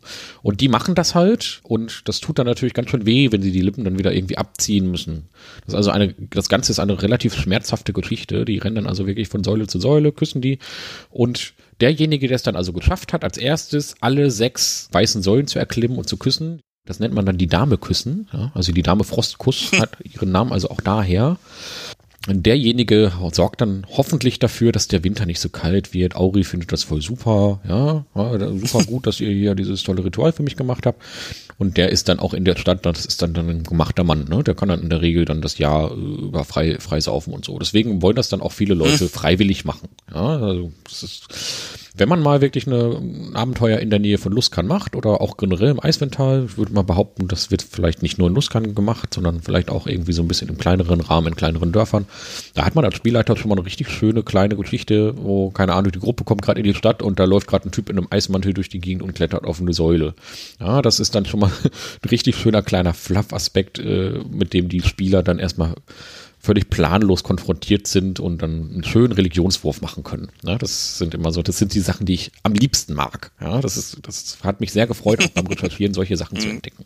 Gut. Ja, Auriel, was soll ich dazu noch sagen? Es hat eine, die, die hat halt schlechte Laune und bringt den Winter. So, was hast du denn da noch so aus deinem äh, Hut der freundlichen Gottheiten zu ziehen? Stell dir vor, du bist, stell dir vor, du bist Barbar, Barbar im Eisbintal und du hast da bereits ähm, Auriel, dein Opfer gebracht, das du immer bringen musst, damit der Winter nicht ganz so hart wird.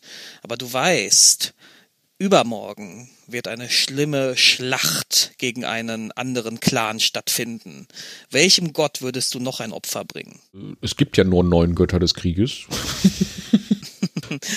Ja, welcher Gott ist denn speziell? Welcher, ist, welcher, welcher Gott ist der Krieg schlechthin? Ist die Manifestation des ja. Krieges und das wäre dann wohl Tempus, ja?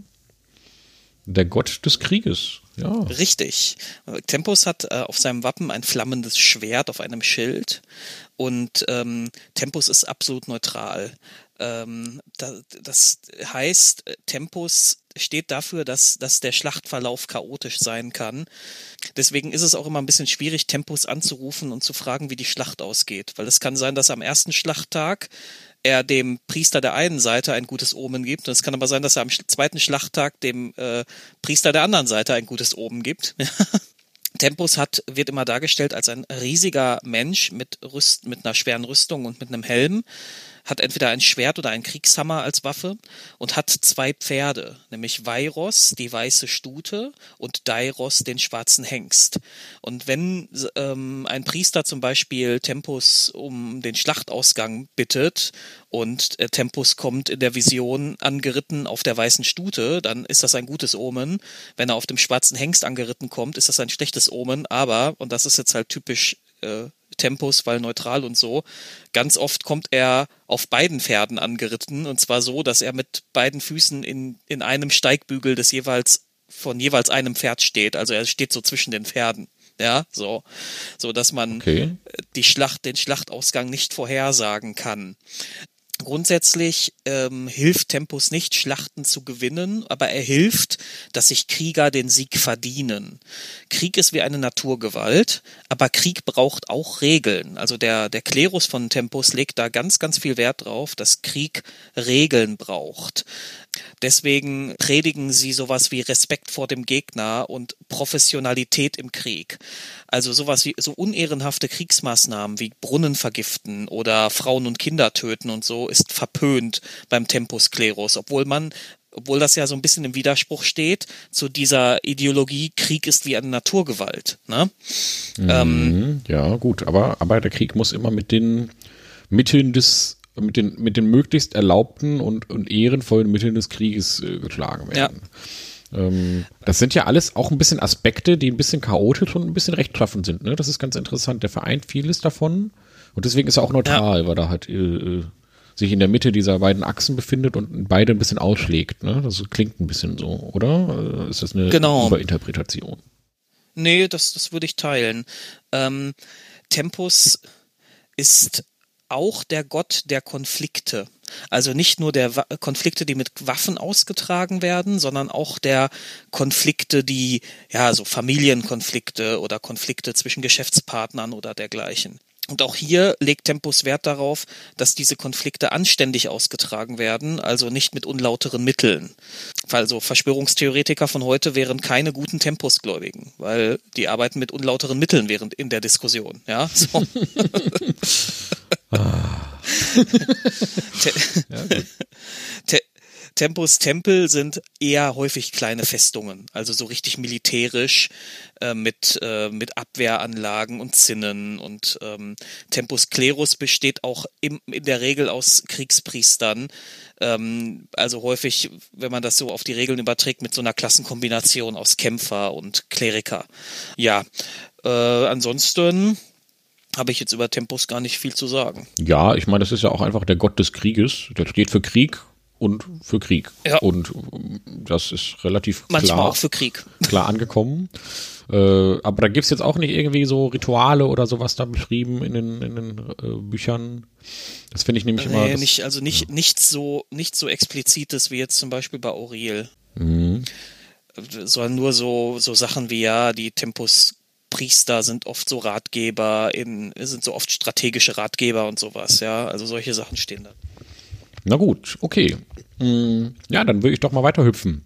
Ähm, und zwar würde ich jetzt mal über meine Lieblingsgöttin reden. Also auch insgesamt von allen Göttern, nicht nur von denen, die ich ausgesucht habe, hat die sich als meine Lieblingsgöttin gemausert. Und da rede ich jetzt mal über Bethshaba. So, Bethshaba ist natürlich auch wieder eingeladen. Ja, wir haben das ja am Anfang mal so ein bisschen vorgespielt, diese kleinen Brauchtüme, die es so gibt. Warum haben wir denn Bethshaba eingeladen? Und zwar ist Bethshaba die Göttin des Unglücks. Ihr Symbol ist ein schwarzes Geweih. Wer sich erinnern mag, das habe ich auch am Anfang kurz erwähnt. ähm, denn äh, Bethshaba ist eine ganz schön launische Göttin. Die hat auch ein ganz großes Geltungsbedürfnis. Denn Bethshaba ist halt die Seite einer Münze.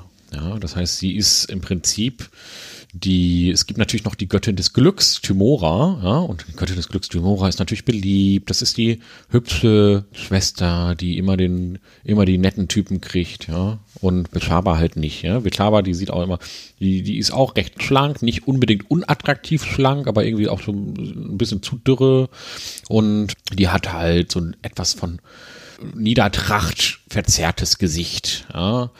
Und wenn Bethshaba sich zum Beispiel auch mal manifestiert, dann manifestiert sie sich immer nur mit ihrem Gesicht.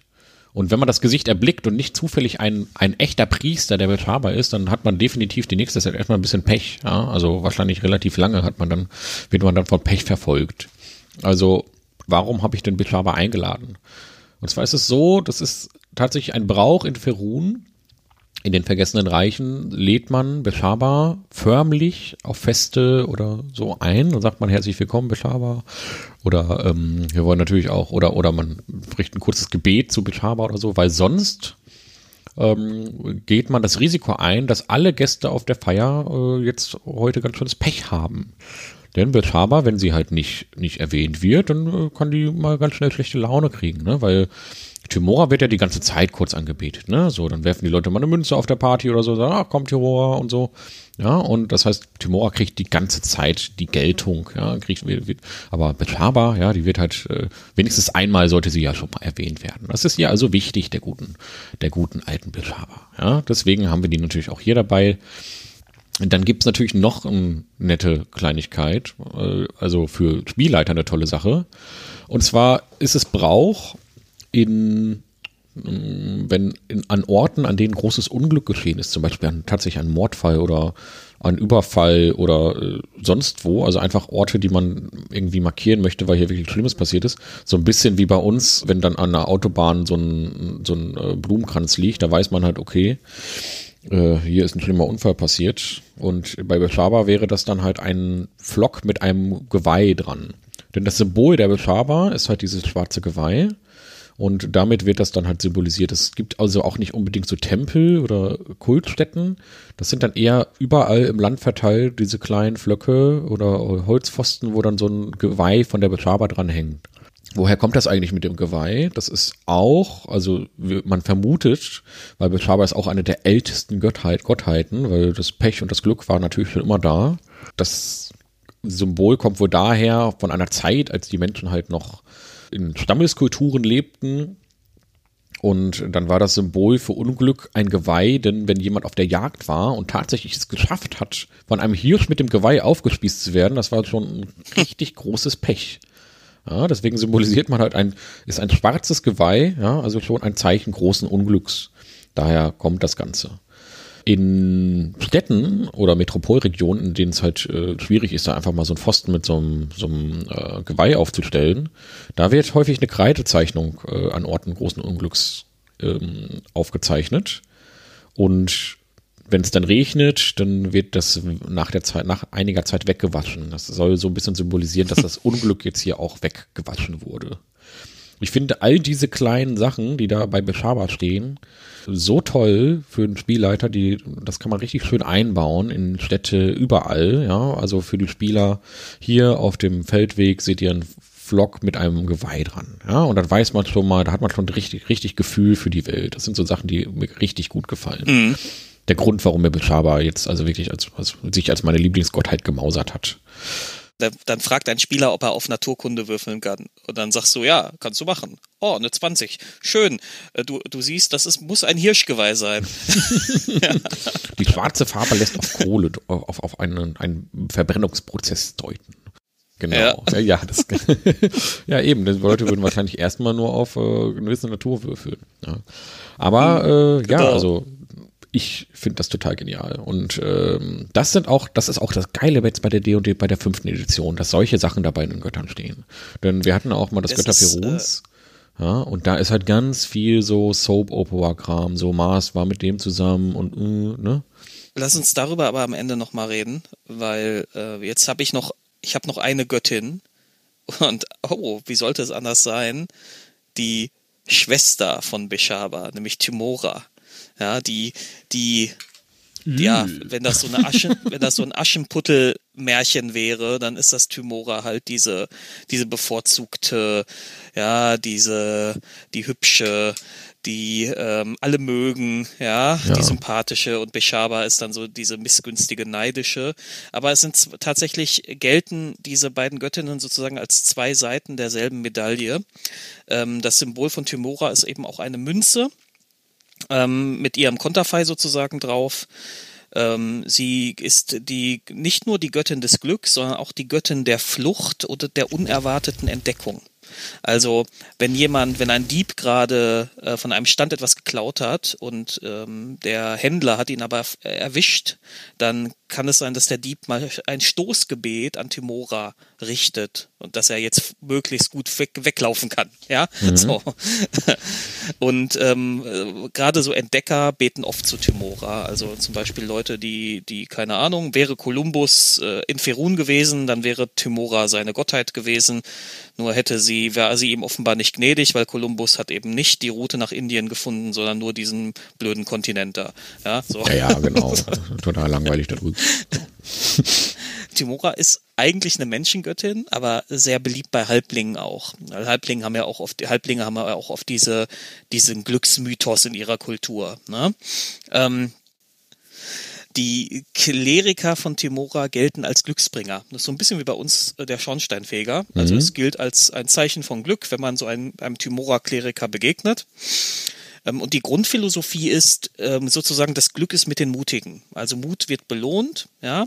Und Leute, die Timora anbeten, sind auch oft solche, sind Abenteurer, sind Entdecker, sind so Leute, die sich in Risiken stürzen. Ja, aber auch äh, durchaus auch zum Beispiel Geschäftsleute, die ähm, risikoreiche Geschäfte abschließen. Also moderne Börsenspekulanten werden Timora gläubig. Mhm. Ja? ähm, jetzt kommen wir mal zu dieser Geschichte. Wir erinnern uns, ich habe dir eine Münze zugeworfen. Ja, ich habe immer noch hier diese Münze mit der Zahl, ne? Die liegt hier immer noch. Ja, ja und die wolltest du ja behalten. Ja, klar. Und diesen Brauch finde ich echt fies. Also, ähm, obwohl Timora ja eigentlich eine Chao die chaotisch gut ist, ja, aber dieser Brauch ist echt ein bisschen gemein. Und zwar ähm, ist es Brauch in einigen Orten Münzen, äh, einem Bettler Münzen, eine Münze zuzuwerfen. Und wenn der die dann fängt, äh, wird gefragt, mit welcher Seite er die nach oben gefangen hat. Und wenn die Seite der Münze Kopf ist, darf der Bettler sie behalten und das gilt als Zeichen des Glücks. Wenn die Seite aber ähm, Zahl ist, dann kann der, dann kann der Bettler sich entscheiden, ob er die Münze behält. Und ähm, das Problem ist aber, dass, dass die Münze jetzt als Symbol des Pechs gilt. Das heißt, wenn er sie behält, dann behält er auch das Pech, das daran gebunden ist. Ja, also, okay, also in dem Moment ist es eine, eine so Betrabermünze geworden, weil es ja, also kann man genau. fast vorstellen. Ja, deswegen sind die beiden ja sozusagen zwei mhm. Seiten derselben Medaille. Ähm, ich werd, werde jetzt im, im Anschluss, wenn wir nochmal so allgemein so ein bisschen darüber sprechen, dazu auch nochmal eine kleine Theorie äußern. Ähm, äh, noch zwei, drei Sachen zu Timora. Das ist übrigens dann der äh, chaotische Aspekt bei der ganzen Geschichte, ne? Das ist äh, ja, das ist ja. der chaotische Aspekt, genau. genau. Ähm, Tempel hat Tymora, gibt, also es gibt selten Tempel, die für Tum, die, die Tymora geweiht sind. Wenn es Tempel gibt, dann sind sie oft an Orten, wo Abenteurer oft durchziehen. Also zum Beispiel, nehmen wir mal äh, so ein, da, da ist irgend so ein alter Turm, wo man weiß, da sind, gehen immer wieder Abenteurer rein. Es ist sehr wahrscheinlich, dass da ein Tymora-Priester einen Tempel in der Nähe errichten wird, mhm. um diese Abenteurer zu versorgen die, wenn es Tempel von Tymora gibt, dann operieren die unabhängig voneinander. Also es gibt keinen, keine Hierarchie wie bei der katholischen Kirche und auch keine, keine zentrale Verwaltung oder so des Tymora-Glaubens. Aber ganz interessant ist auch, gerade in Glücksspielhäusern werden oft Schreine äh, von Tymora aufgebaut. Und ähm, das zieht häufiger auch Priester von Tymora an. Und es ist gut möglich, dass dann daraus irgendwie, ohne dass man das beabsichtigt hat, ein Tymora-Tempel wird. Ja, also Glücksspielhaus und Tempel in einem vereint. Das ist der Traum von Las Vegas. Ja, es ja. ist äh, auch die Göttin der Sucht wahrscheinlich, ne? Ja, ja, Timora ist auch zwar als chaotisch gute Gottheit äh, die Göttin des, der List. Ja, das ist die einzige Gottheit, Gottheit die auf der ähm, die auf der Gutometer-Achse eine, äh, die, eine, die List-Domäne hat. Ne? Die, die List-Domäne ist mhm. normalerweise, äh, gibt's in der bösen Achse sehr viel und äh, Timora hat die List-Achse, äh, List-Domäne auf der guten Seite. Also eine ja. sehr zweischneidige Göttin für eine gute Gottheit. Ja? ja, ja, aber das liegt halt an dieser Dualität mit Beshaba, glaube ich. So, ich glaube, wir haben alle Götter, ne? Die wir uns also wir haben alle, die wir uns rausgesucht haben.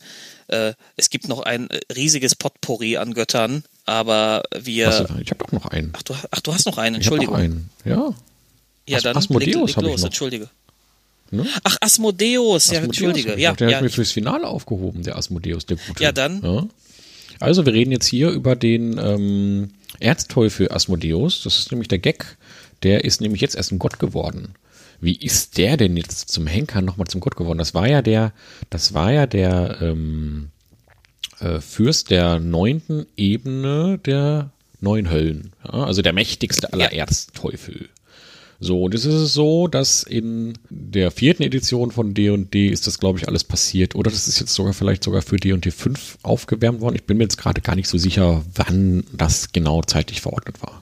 Und zwar ist es so, dass es gibt ja auch noch einen Gott. Und zwar, es gibt auch so einige Götter.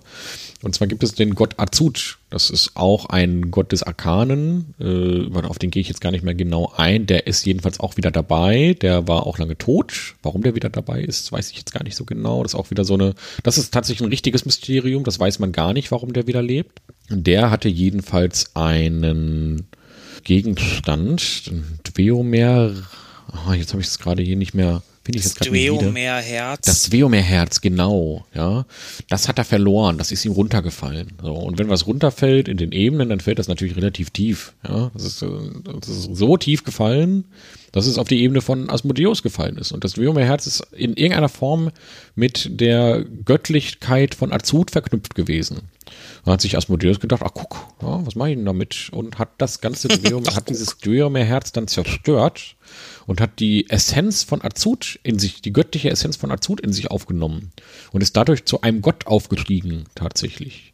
Ja, und ähm, Asmodeus ist also wirklich ein junger Gott, ja, der ist frisch dabei, ja. Jetzt ist er nicht mehr einfach nur ein einfacher Erzteufel, ja, so ein, so ein einfacher Typ von nebenan, sondern jetzt ist er ein richtiger Gott geworden. Also Asmodeus ist jetzt ein Gott des Wissens und der List und äh, sein Symbol sind so drei, drei Dreiecke, die so nach innen zeigen, die an den kurzen Seiten nach innen zeigen und dann dabei nochmal in Dreieckböden. Ein bisschen schwer zu erklären, muss man sich mal angucken. Ja, das kann ich jetzt auch wirklich schwer erklären, wie das Ganze aussieht. Ja, Asmodeus äh, ist natürlich, ähm, der wird auch genannt der Verführer. das, das hat ja sicher was damit zu tun, rechtschaffen böse Teufel, ja, das ist ja dieses, das ist ja diese Bezugnahme äh, zu, äh, ja, zu, zu Goethes Faust, wo ja äh, Mephisto ähm, Faust verführt auch zu bestimmten Handlungen, aber der Clou ist, dass es am Ende immer Fausts eigene Entscheidung war. Und genauso funktionieren ja auch die Teufel in Dungeons and Dragons, ne? dass sie Leute dazu verführen, bestimmte Verträge zu unterschreiben, ähm, die halt ganz, ganz schlimme Nachteile auch für sie haben, aber eben durch die großen Vorteile eben auch so verführerisch sind. Ich vermute mal, das hängt damit zusammen, oder? Ja, also Faust erwähnst du jetzt erstmal nur, weil dir letztens bei der Hexenmeister-Folge der Faust nicht eingefallen ist. Ja. Ne? Diese Schande, diese Schande. Ja, herrlich, herrlich. Ja, jedenfalls Asmodeus ist also der Fürst der Neunten, der gespaltene. Alter Huf und Horn wird er auch genannt. Also er ist im Prinzip wird er auch dargestellt, der sieht einfach aus wie unser Teufel. Ja, das ist auch so ein Typ, ja, der hat dann auch dieses, diesen Mantel und, und Hörner und da fehlt nur noch der Dreizack. Ja, ähm, Asmodeus hat eine bewegte Geschichte, denn Asmodeus stand auch mal vor Gericht, ja, weil die Engel und so, die waren alle nicht so zufrieden mit dem. Ja, die haben gesagt, ach, hör mal, Asmodeus, ich finde das gar nicht so cool, dass du die Sterblichen alle da so verarscht, ja, mit deinen Verträgen. Die denken alle, sie kaufen hier irgendwie was Cooles und am Ende sind sie alle bei dir irgendwie in der Hölle gelandet. Das ist ja nicht so geil. Und äh, dann stand Asmodeus vor Gericht und Asmodeus hat aber gesagt, hört mal, ja, ich lasse mich doch jetzt hier nicht von irgendwelchen Engeln verurteilen hier äh, soll bitte mal ein vernünftiger Richter stehen, ja, und ähm, der soll das bitte mal äh, ganz neutral beurteilen. Und wen nimmt man denn da? Was ist denn das Neutralste, was du dir vorstellen kannst, Dave? Das Rechtschaffenste, nicht? Also absolute super, absolute Rechtschaffenheit. Was fällt dir denn da ein? Ja. Also aus, äh, aus dem Kontext des Podcasts heraus hätte man ja jetzt an, Ke- äh, an Kellemwar denken können. Aber ich weiß ja dadurch, dass du mir das erzählt hast, dass es, glaube ich, der oberste Typ von der Ebene Mechanus ist. Ne? Genau, dieses, es gibt eine Ebene, die ist die reine rechtschaffen, rechtschaffen neutrale Ebene, und zwar die Ebene Mechanos. Da leben die Modronen. Ja, und ähm, Modronen sind ein ganz lustiges Völkchen. Das ist so ein Robotervolk, so ein bisschen so ein, so ein, so ein äh, Borg-Kollektiv, ja, nur rein mechanisch. und der Führer dieses Kollektivs nennt sich Primus. Ja, das ist der Führer der Ebene Mechanos. Und dann hat sich Asmodeus gesagt, na komm, der soll bitte hier äh, Richter sein. Und da gab es eine ewig lange, ewig langes Gerichtsverfahren, bei dem Asmodeus sogar ein Zitat was wir, was ich jetzt hier einfach mal so vorlesen, äh, vorlesen möchte. Aber ein, ein, ein, ein Zitat seiner Verteidigungsrede. Ja, ich lese mal, ich, ich zitiere mal Asmodeus. Ich sitze wortwörtlich unter acht Ebenen voller intriganten und ehrgeiziger Kreaturen, die für ein vom Bösen durchdrungenes Urgesetz stehen. Von diesem Reich aus führt der Weg in eine bodenlose Grube voller Chaos und Bösen. So sag du mir, inwiefern sind du und deinesgleichen die Opfer in diesem ewigen Kampf? Asmodeus vor celestischen Richtern aus der Prozess des Asmodeus. So, also Asmodeus hat also die ganze Zeit gelabert und gelabert und gelabert, ja. Und äh, Primus hat sich das alles angehört und die Engel wurden alle immer, immer unentspannter, ja. Die waren dann alle relativ wütend, ja, weil Asmodeus dann auch hier wirklich, äh, das ist halt eben jemand, der das ist nicht so der Typ, der dann mit dem Schwert voranprellt. Das ist ein richtiger charismatischer Redner, der überzeugt die Leute. Und ähm, ja, dann äh, hat Primus am Ende, nach, nachdem die Engel dann auch sich untereinander dann auch noch irgendwie so ein bisschen in die Wolle bekommen haben, weil Asmodeus halt mit Worten alle da so ein bisschen durcheinander gebracht hat und das Recht ja in gewisser Weise auf seiner Seite war, weil seine Verträge, die die sind ja auch immer voll super und da ist auch definitiv kein äh, nichts dran, ja, also da, da kann man kann man natürlich auslegen, wie man möchte, aber er hat sich immer schon so an seine Verträge gehalten, ja, auch wenn sie immer zum Nachteil des Sterblichen waren, aber so ist das halt nun mal, wenn man mit Teufeln Verträge eingeht. Jedenfalls hat Primus dann gesagt, nee, nee, also hier wird heute kein Urteil gesprochen. Wir werden das jetzt hier nur ein bisschen regulieren. Asmodeus, ja. Äh, du bekommst jetzt hier von mir diesen Stab. So, und zwar nennt sich dieser Stab, das Artefakt, nennt sich Rubinzepter. Ja, das soll seine Treue gegenüber der Ordnung sicherstellen. Und das muss er immer bei sich tragen. Und äh, der sorgt dafür, dass seine Untertanen Verträge mit Sterblichen schließen äh, können und die dafür mit ihren Seelen bezahlen. Das ist also eine absolute Sicherheit, dass diese Verträge so eingehalten werden und dass da auch kein doppelter Boden drin ist und so weiter. Das soll dafür sorgt mhm. dieses Artefakt. Das ist also wirklich ganz nett, dass das alles hier nochmal so ein bisschen. Das sind übrigens Informationen, die ich jetzt gar nicht aus dem Abenteuerhandbuch Schwertküste habe, sondern das ist aus dem Mordecanes Foliant der Feinde. Und äh, da gibt es ein ganzes Riesenkapitel über Asmodeus. Asmodeus hat es übrigens in dieser Gerichtsverhandlung geschafft, einen dieser Engel ein bisschen zu manipulieren. Der wurde dann sehr wütend und hat Asmodeus dann im Blutkrieg, ist der dann so ein bisschen, ein bisschen äh, mit da reingelaufen und hat dann da gekämpft und war dann am Ende bewusstlos. Und das war der Erzengel Zariel. Und Zariel ist jetzt ein, wurde von Asmodeus dann überzeugt und ist jetzt auch ein Erzteufel geworden. Ja, also so viel Macht hat Asmodeus nur mit Worten. Das ist halt wirklich der Teufel in, in gewisser Weise, so wie er auch beschrieben wird. Und es wird ja. sogar, es gibt hier sogar eine Zeile, wo steht, wenn er nicht so arrogant weh, äh, nicht so arrogant wäre, ja, äh, dann ähm, äh, genau nee, andersrum wäre er nicht so fähig hätte seine Arroganz schon lange zu seinem Untergang geführt so aber er ist halt so hochintelligent und fähig und charismatisch ja. und äh, ja gut also Asmodeus da gibt es eine ganze Menge zu, zu erzählen könnte ich jetzt noch ein paar Sachen rausholen, aber ich denke, das ist jetzt ganz gut charakterisiert, was das für ein Gott ist. Ja. Wir haben ein Bild bekommen. Ja, das ist äh, tatsächlich äh, dieses, äh, das Fiese an den Teufeln ist ja wirklich, dass, dass die Entscheidung, ob du diesen Vertrag jetzt eingehst oder nicht, bei dir liegt. Ja, und ähm, das ist so ein bisschen wie, das ist so ein bisschen wie, die, wie so richtig fiese AGB im Internet. Ja, so du ja. willst unbedingt jetzt hier, du willst unbedingt irgendwie was machen, aber äh, hier die Facebook AGB, ja, du willst bei Facebook sein und dafür musst du die, musst du bei der AGB halt das Häkchen setzen ähm, und da hilft es halt auch nichts, ein Spruchbild zu posten, wo drauf steht, ich widerspreche der Facebook AGB. ja, das, und das äh, ist, ist bei Asmodeus ganz genauso, ja, den, den kannst du nicht mit einem Spruchbild einfach äh, widersprechen. Ja. Ja, das ist halt einfach die, die oh. perfekte Manifestation des rechtschaffen Bösen. Ja, also der, der, ja. der Anwalt des Bösen, der ist, ein grandioser Charakter. Ähm, übrigens jetzt auch, im Mordecane sind alle acht Fürsten der Höllen mit Spielwerten wieder dabei. Außer Asmodeus, weil der jetzt ein Gott ist. Das also D&D 5 zieht das jetzt konsequent durch, dass Götter keine Spielwerte mehr haben. Kann sein, dass es irgendwann nochmal kommt oder so. Da, da können wir im Grunde da können wir im Grunde doch gleich drauf eingehen, oder? Ja, genau. Dann können wir jetzt mal springen. Dann äh, haben wir jetzt alle unsere Götter durch. Ja, du hast auch nichts mehr, ich habe nichts mehr. Äh, das waren zehn Götter. Ja, freut mich erstmal, dass ihr bis hierhin äh, zugehört habt. Ich hoffe, das war auch interessant. Aber wir wollen jetzt noch mal ein bisschen, bisschen Meta äh, über noch ein paar Aspekte der ganzen Geschichte reden. Und zwar, ähm, ja, was hatten wir jetzt gerade angerissen? das äh, mit den Stat-Blocks. Genau. Dass sie, ähm, also in 3.5 war es nämlich noch so, da gab es ein, ein, ein Zusatzregelwerk, die Götter Feruns, und da waren, war zu jedem Gott äh, eine kleine, ähm, ja, so, so eine kleine, kleine Hintergrundstory drin und eben ein riesiger Stat-Block, weil das alles so Charaktere zwischen Stufe 45 und 60 waren. Ähm, der Stat-Block war in der Regel genauso groß wie die eigentliche, wie der eigentliche Hintergrund.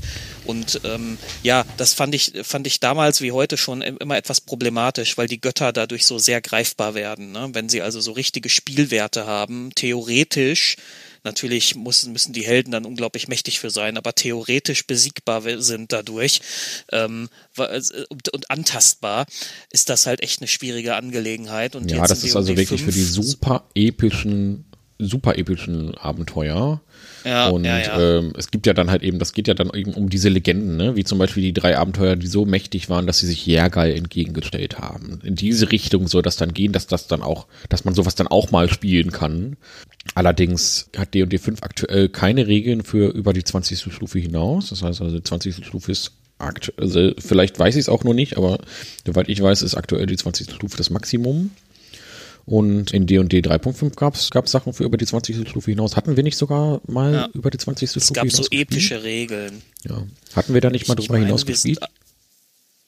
ich meine, wir sind bei diesem ein oder zwei Charaktere sind bei diesem Unterreichsabenteuer auf Stufe 21 oder 22 mhm, gekommen. Okay. Und dann haben wir diese epischen Regeln angewendet.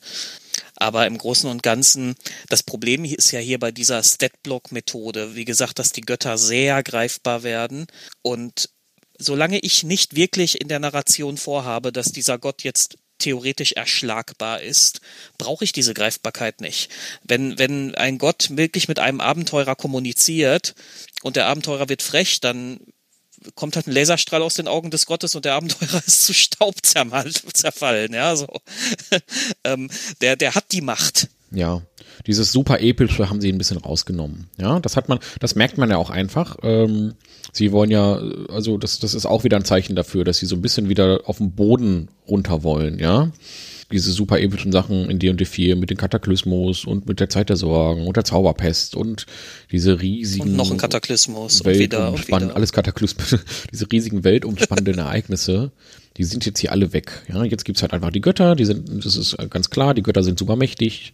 Ihr könnt alle nur bis Stufe 20 kommen und so. Das ist hier alles ein bisschen, bisschen wieder ein bisschen zurück auf den Boden gekommen. Das finde ich sehr angenehm dadurch bekommen die Götter halt auch wirklich diese absolute Unantastbarkeit, die sie auch haben sollen. Das finde ich, finde ich jedenfalls sehr gut. Ich kann auch verstehen, wenn Leute sagen, ah, das finde ich doof. Also ich kann ein bisschen verstehen, wenn, wo das herkommt, dass man das irgendwie dass man sich da die Spielwerte für die Götter äh, zurückwünscht. Weil ehrlich gesagt, ich fand das immer total cool zu lesen. Ja, also das habe ich, habe mir die Spielwerte für die Götter total gerne durchgelesen. Dieses, das war schon immer so diese Spezialfertigkeiten der Götter, das war schon cool. Aber äh, letzten Endes war da, haben wir das ja nie angewendet. Wir haben das ja auch, wir sind ja nie in diese Region vor, vorgedrungen. So ja. und äh, ja, ist natürlich schon cool, wenn man so ein Abenteuer vielleicht auch damit endet, dass irgendjemand, der, dass die Charaktere es geschafft haben, einem Gott die Domäne zu stehen und selber zu Göttern aufzusteigen. Aber dann ist das Spiel auch wirklich vorbei. Ja, also ich kann mir nicht vorstellen, was man da darüber hinaus noch irgendwie macht. Ja, also natürlich vorstellen kann ich mir das immer noch, aber wirklich Spaß ist dann, glaube ich, dann, dann ist so langsam vorbei. Ähm, ja, genau, diesen Aspekt finde ich eigentlich ganz cool, dass, äh, dass sie das reduziert haben auf, das ist halt ein Gott. Da brauchen wir nicht drüber reden sehe ich ganz ähnlich. Ähm, grundsätzlich haben wir ja gerade schon besprochen, dass die Götter trotzdem immer noch sehr präsent sind. Also es ist jetzt nicht, es ist jetzt nicht so wie äh, bei den alten Griechen, dass die Götter höchstens mal in irgendeiner ähm, in irgendeinem Epos drin vorkamen, sondern ähm, hier ist in, in Ferun ist den Menschen bewusst, dass es diese Götter gibt. Das wird auch eigentlich nicht hinterfragt.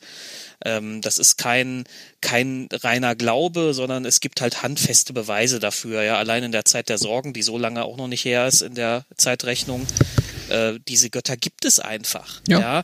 Ähm, das, das macht sie halt viel greifbarer und viel präsenter als zum Beispiel als in manch anderen Regelwerken.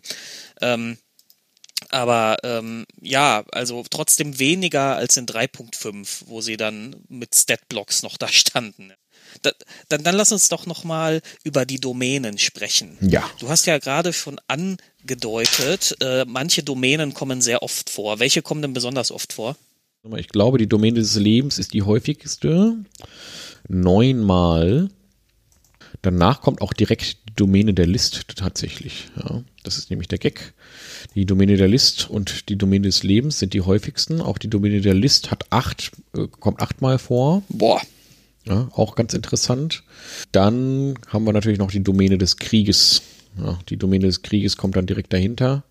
Die ist siebenmal dabei. Ja, also List, Leben und Krieg und natürlich auch der Tod. Auch der Tod ist siebenmal dabei. Das sind also die häufigsten Domänen. Ja. Es gibt noch weitere Domänen. Es gibt noch die Natur, die ist nicht so oft vertreten. Arcana. Äh, das Wissen ist auch weit verbreitet als Domäne. Wie oft hast du die denn? Wissen ist sogar die allerhäufigste Domäne.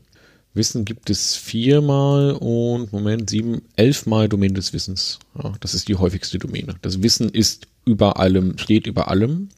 Dann kommt das Leben, ja, dann die List und der Krieg und dann kommen Natur, Sturm und Arcana. So. Äh, hoffe, das war jetzt nicht zu langweilig hier, aber ähm, es gibt jedenfalls also für einige äh, Bereiche viele Domänen. Ja.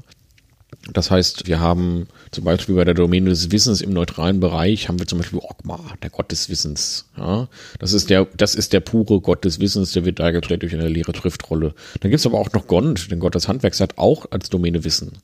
Ja, und dann wird halt nochmal ganz klar gezeigt, okay, in beiden Fällen ist Wissen die Domäne, aber jeder hat einen anderes, anderen Aspekt. Ja.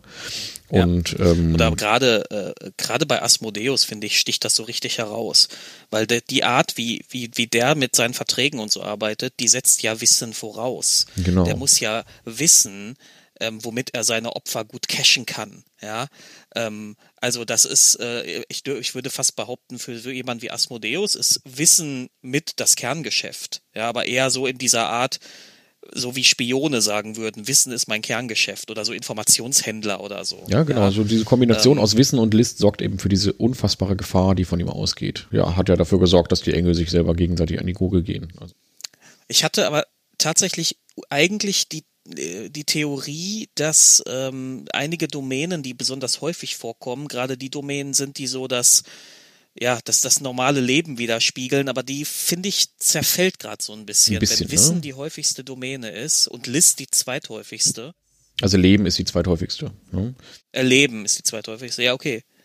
Le Leben würde ich ja noch nehmen. Wenn jetzt Leben so an erster Stelle stehen würde, dann würde ich sagen, okay, hier spiegelt sich einfach wieder Leben und Krieg oder so.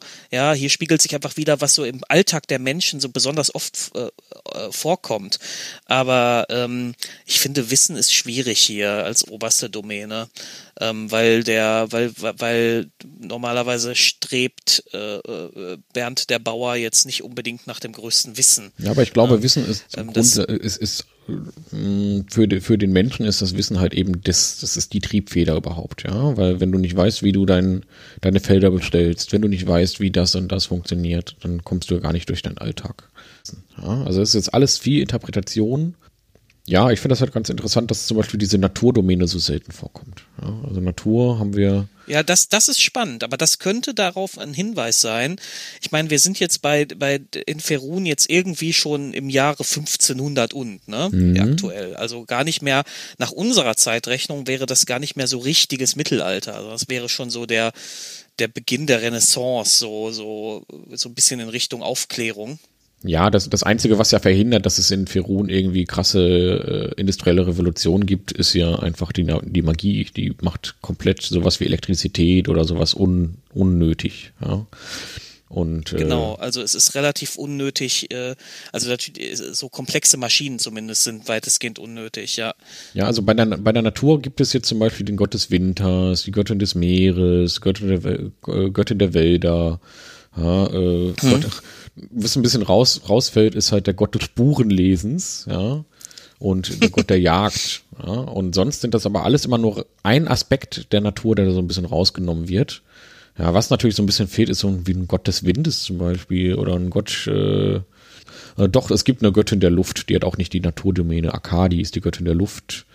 Istishia ah, okay. ist die Göttin des Wassers. Also die haben aber die Naturdomäne nicht. Das finde ich ehrlich gesagt ein bisschen befremdlich, dass die beide unter Sturm fallen. Die hätte ich jetzt auch noch in Natur eingepackt. Aber gut, wer weiß, was dahinter ja. steht.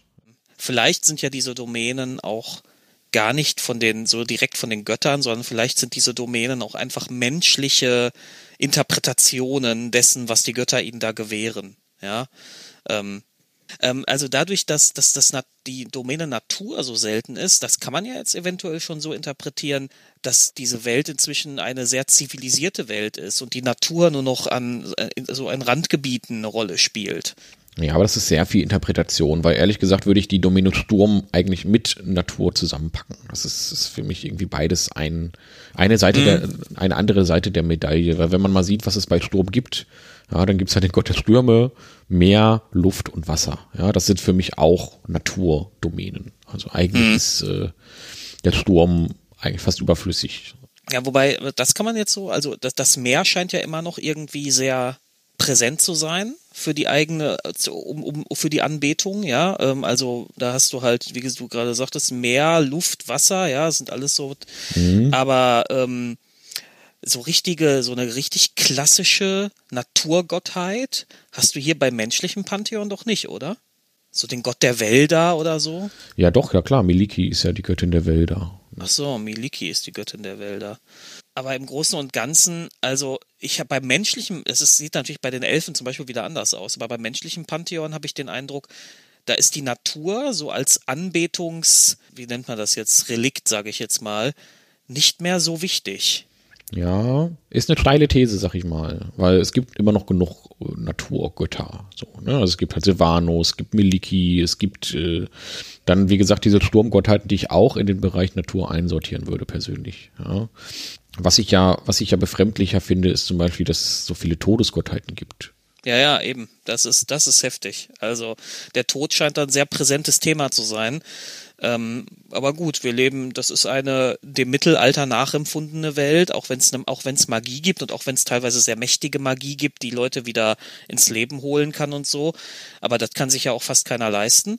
So so ist doch so dürfte der Tod doch für den ganz normalen äh, Bauern Bernd ein relativ häufiger Begleiter sein. Ne? Also es ist ja auch, sind ja auch eine sehr gefährliche Welt, auch wo es ja auch zig Arten gibt, wie du sterben kannst. Genau. Und für die Arten des Todes gibt es eine äh, Domäne und das sind natürlich in der Regel alles böse Götter. Talona, Götter des Giftes, äh, Meku, der Gott des Todes, Baal, der Gott des Mordes, ja, äh, Chara, die Göttin des Verlustes, ja, das sind alles Todesgötter. Ja, Loviatar, die Göttin des Schmerzen, also alles Aspekte des Todes, ne, also die sich die Götter dann alle aufteilen.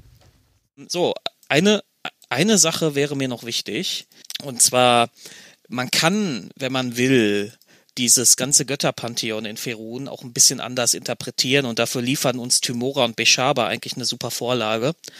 Nämlich, dass man nicht mehr da, nicht mehr das so darstellt, als sei, da, als seien das wirklich eigenständige Personen alles, sondern als sei das eine Person mit verschiedenen Aspekten, also mit so verschiedenen ähm, Auslegungen, ja. Das macht zum Beispiel das Videospiel Pillars of Eternity ganz gut.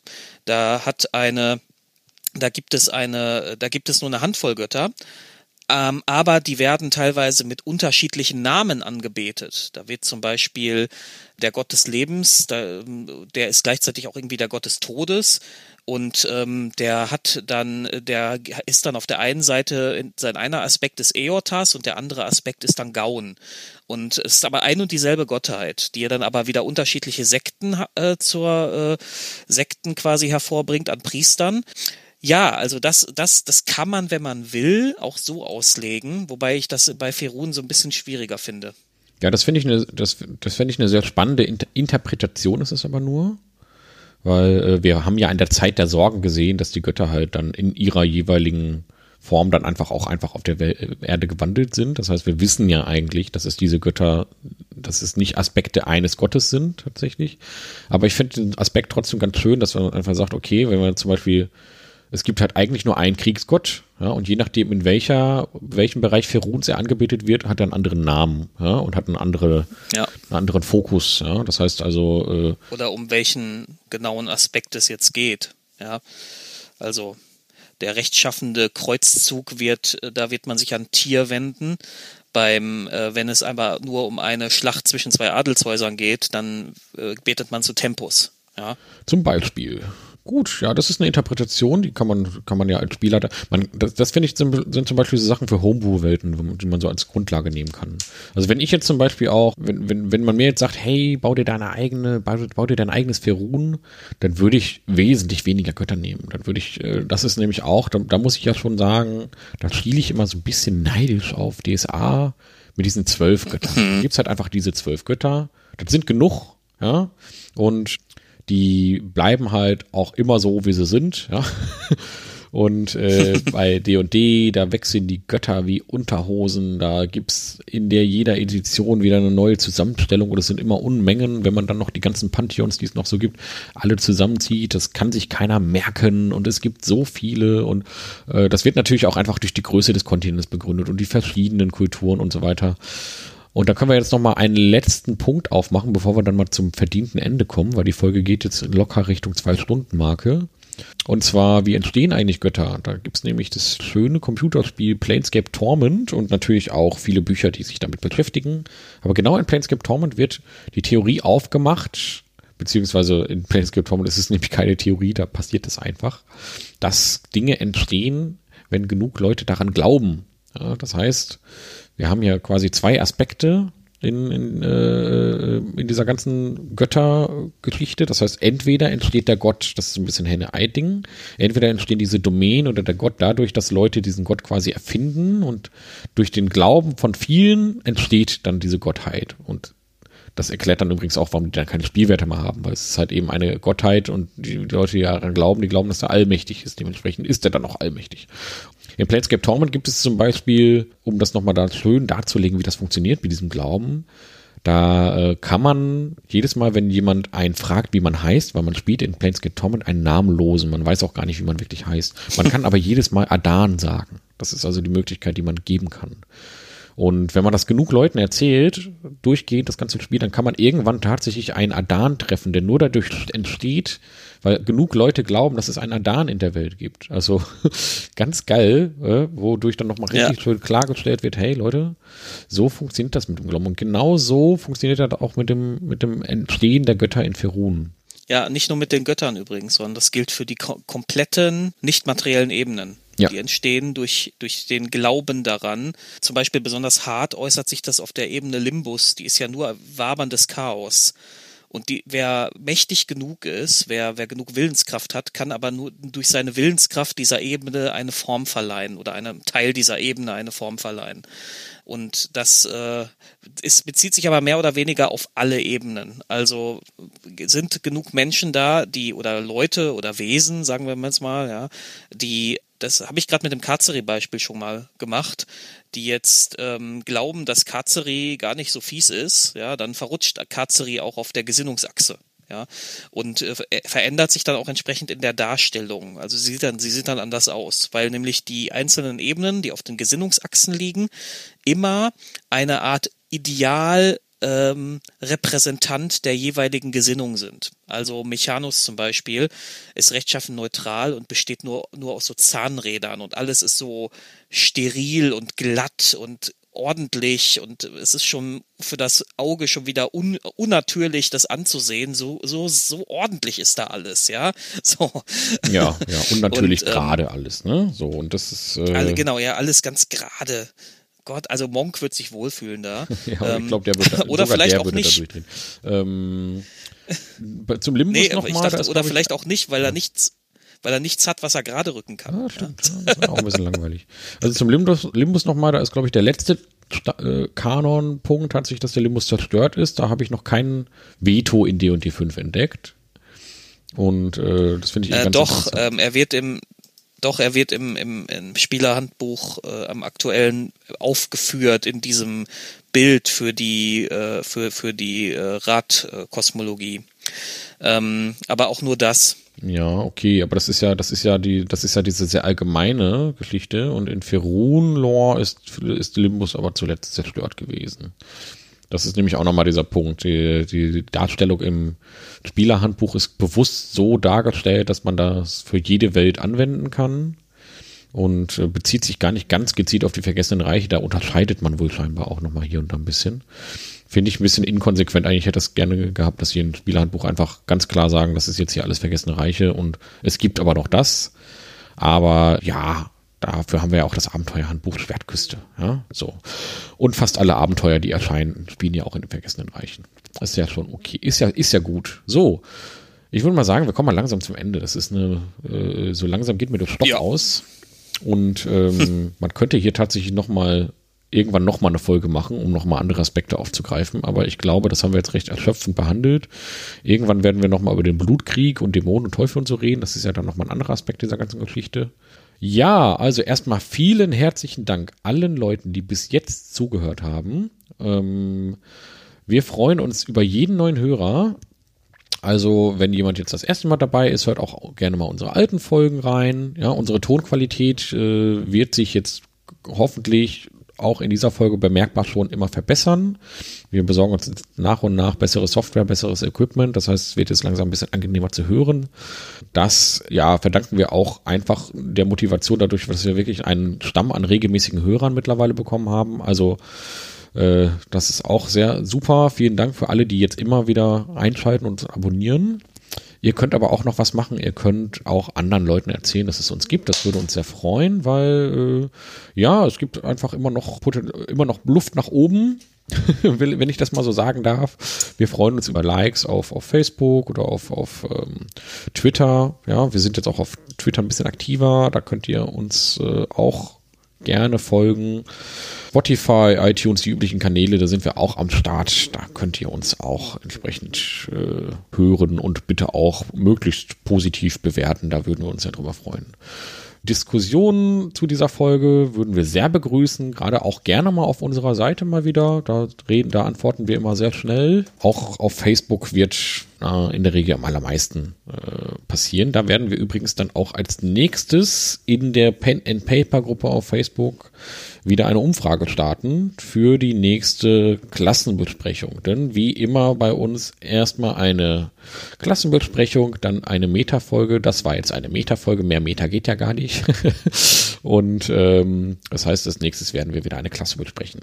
Und wir haben ex bewusst diese Folge vorangestellt, denn wir wollen jetzt als nächstes über eine Klasse sprechen, die äh, einen Götterbezug hat. Ja, und das wäre also entweder der Kleriker oder der Druide, hatten wir gesagt, Dave, ne? Genau, genau. Genau. Diese beiden äh, Klassen äh, arbeiten mit göttlicher Magie. Das würden wir dann auch als nächstes mal in Angriff nehmen wollen. Also die beiden werden zur Auswahl stehen. Stimmt dann bitte ab in der Pen and Paper Rollenspielgruppe. Und dann bin ich mal gespannt, was da als nächstes herauskommt. Ja, das war jetzt noch ein kleiner Abschlussmonolog von mir. Dave, hast du noch irgendwas hinzuzufügen? Nur das eine. Preiset Latanda. Oh, das musst du mir jetzt nochmal antun, hier so ein Latanda-Gebet am Ende. Ja. Eieieiei. Ach Mensch, okay. Das, das ist, deswegen habe ich die, die, diese Zahlmünze hier vor mir liegen, damit ich hier nochmal so ein Latanda-Gebet vor die Nase kriege. Ja, gut, also, ne, dann, äh, äh, Ne, Betschaba, vielen Dank, dass du dabei warst. Ja? Und äh, dann wünsche ich euch allen viel Glück und Gesundheit und kommt gut durch den Winter und durch den Sommer und so. Und äh, den freuen wir uns auf die nächste Folge und auf äh, viele neue Zuhörer. Bis zum nächsten Mal. Bleibt gesund und meidet Kellemwar. Ja, genau. Also immer Killenwar aus dem Weg gehen. Und Merkul bitte auch. Baal ist auch nicht so gut und Talona sorgt dafür, dass ihr krank werdet. Also der auch ganz unbedingt aus dem Weg gehen. Auf Wiedersehen. Tschüss. Tschüss.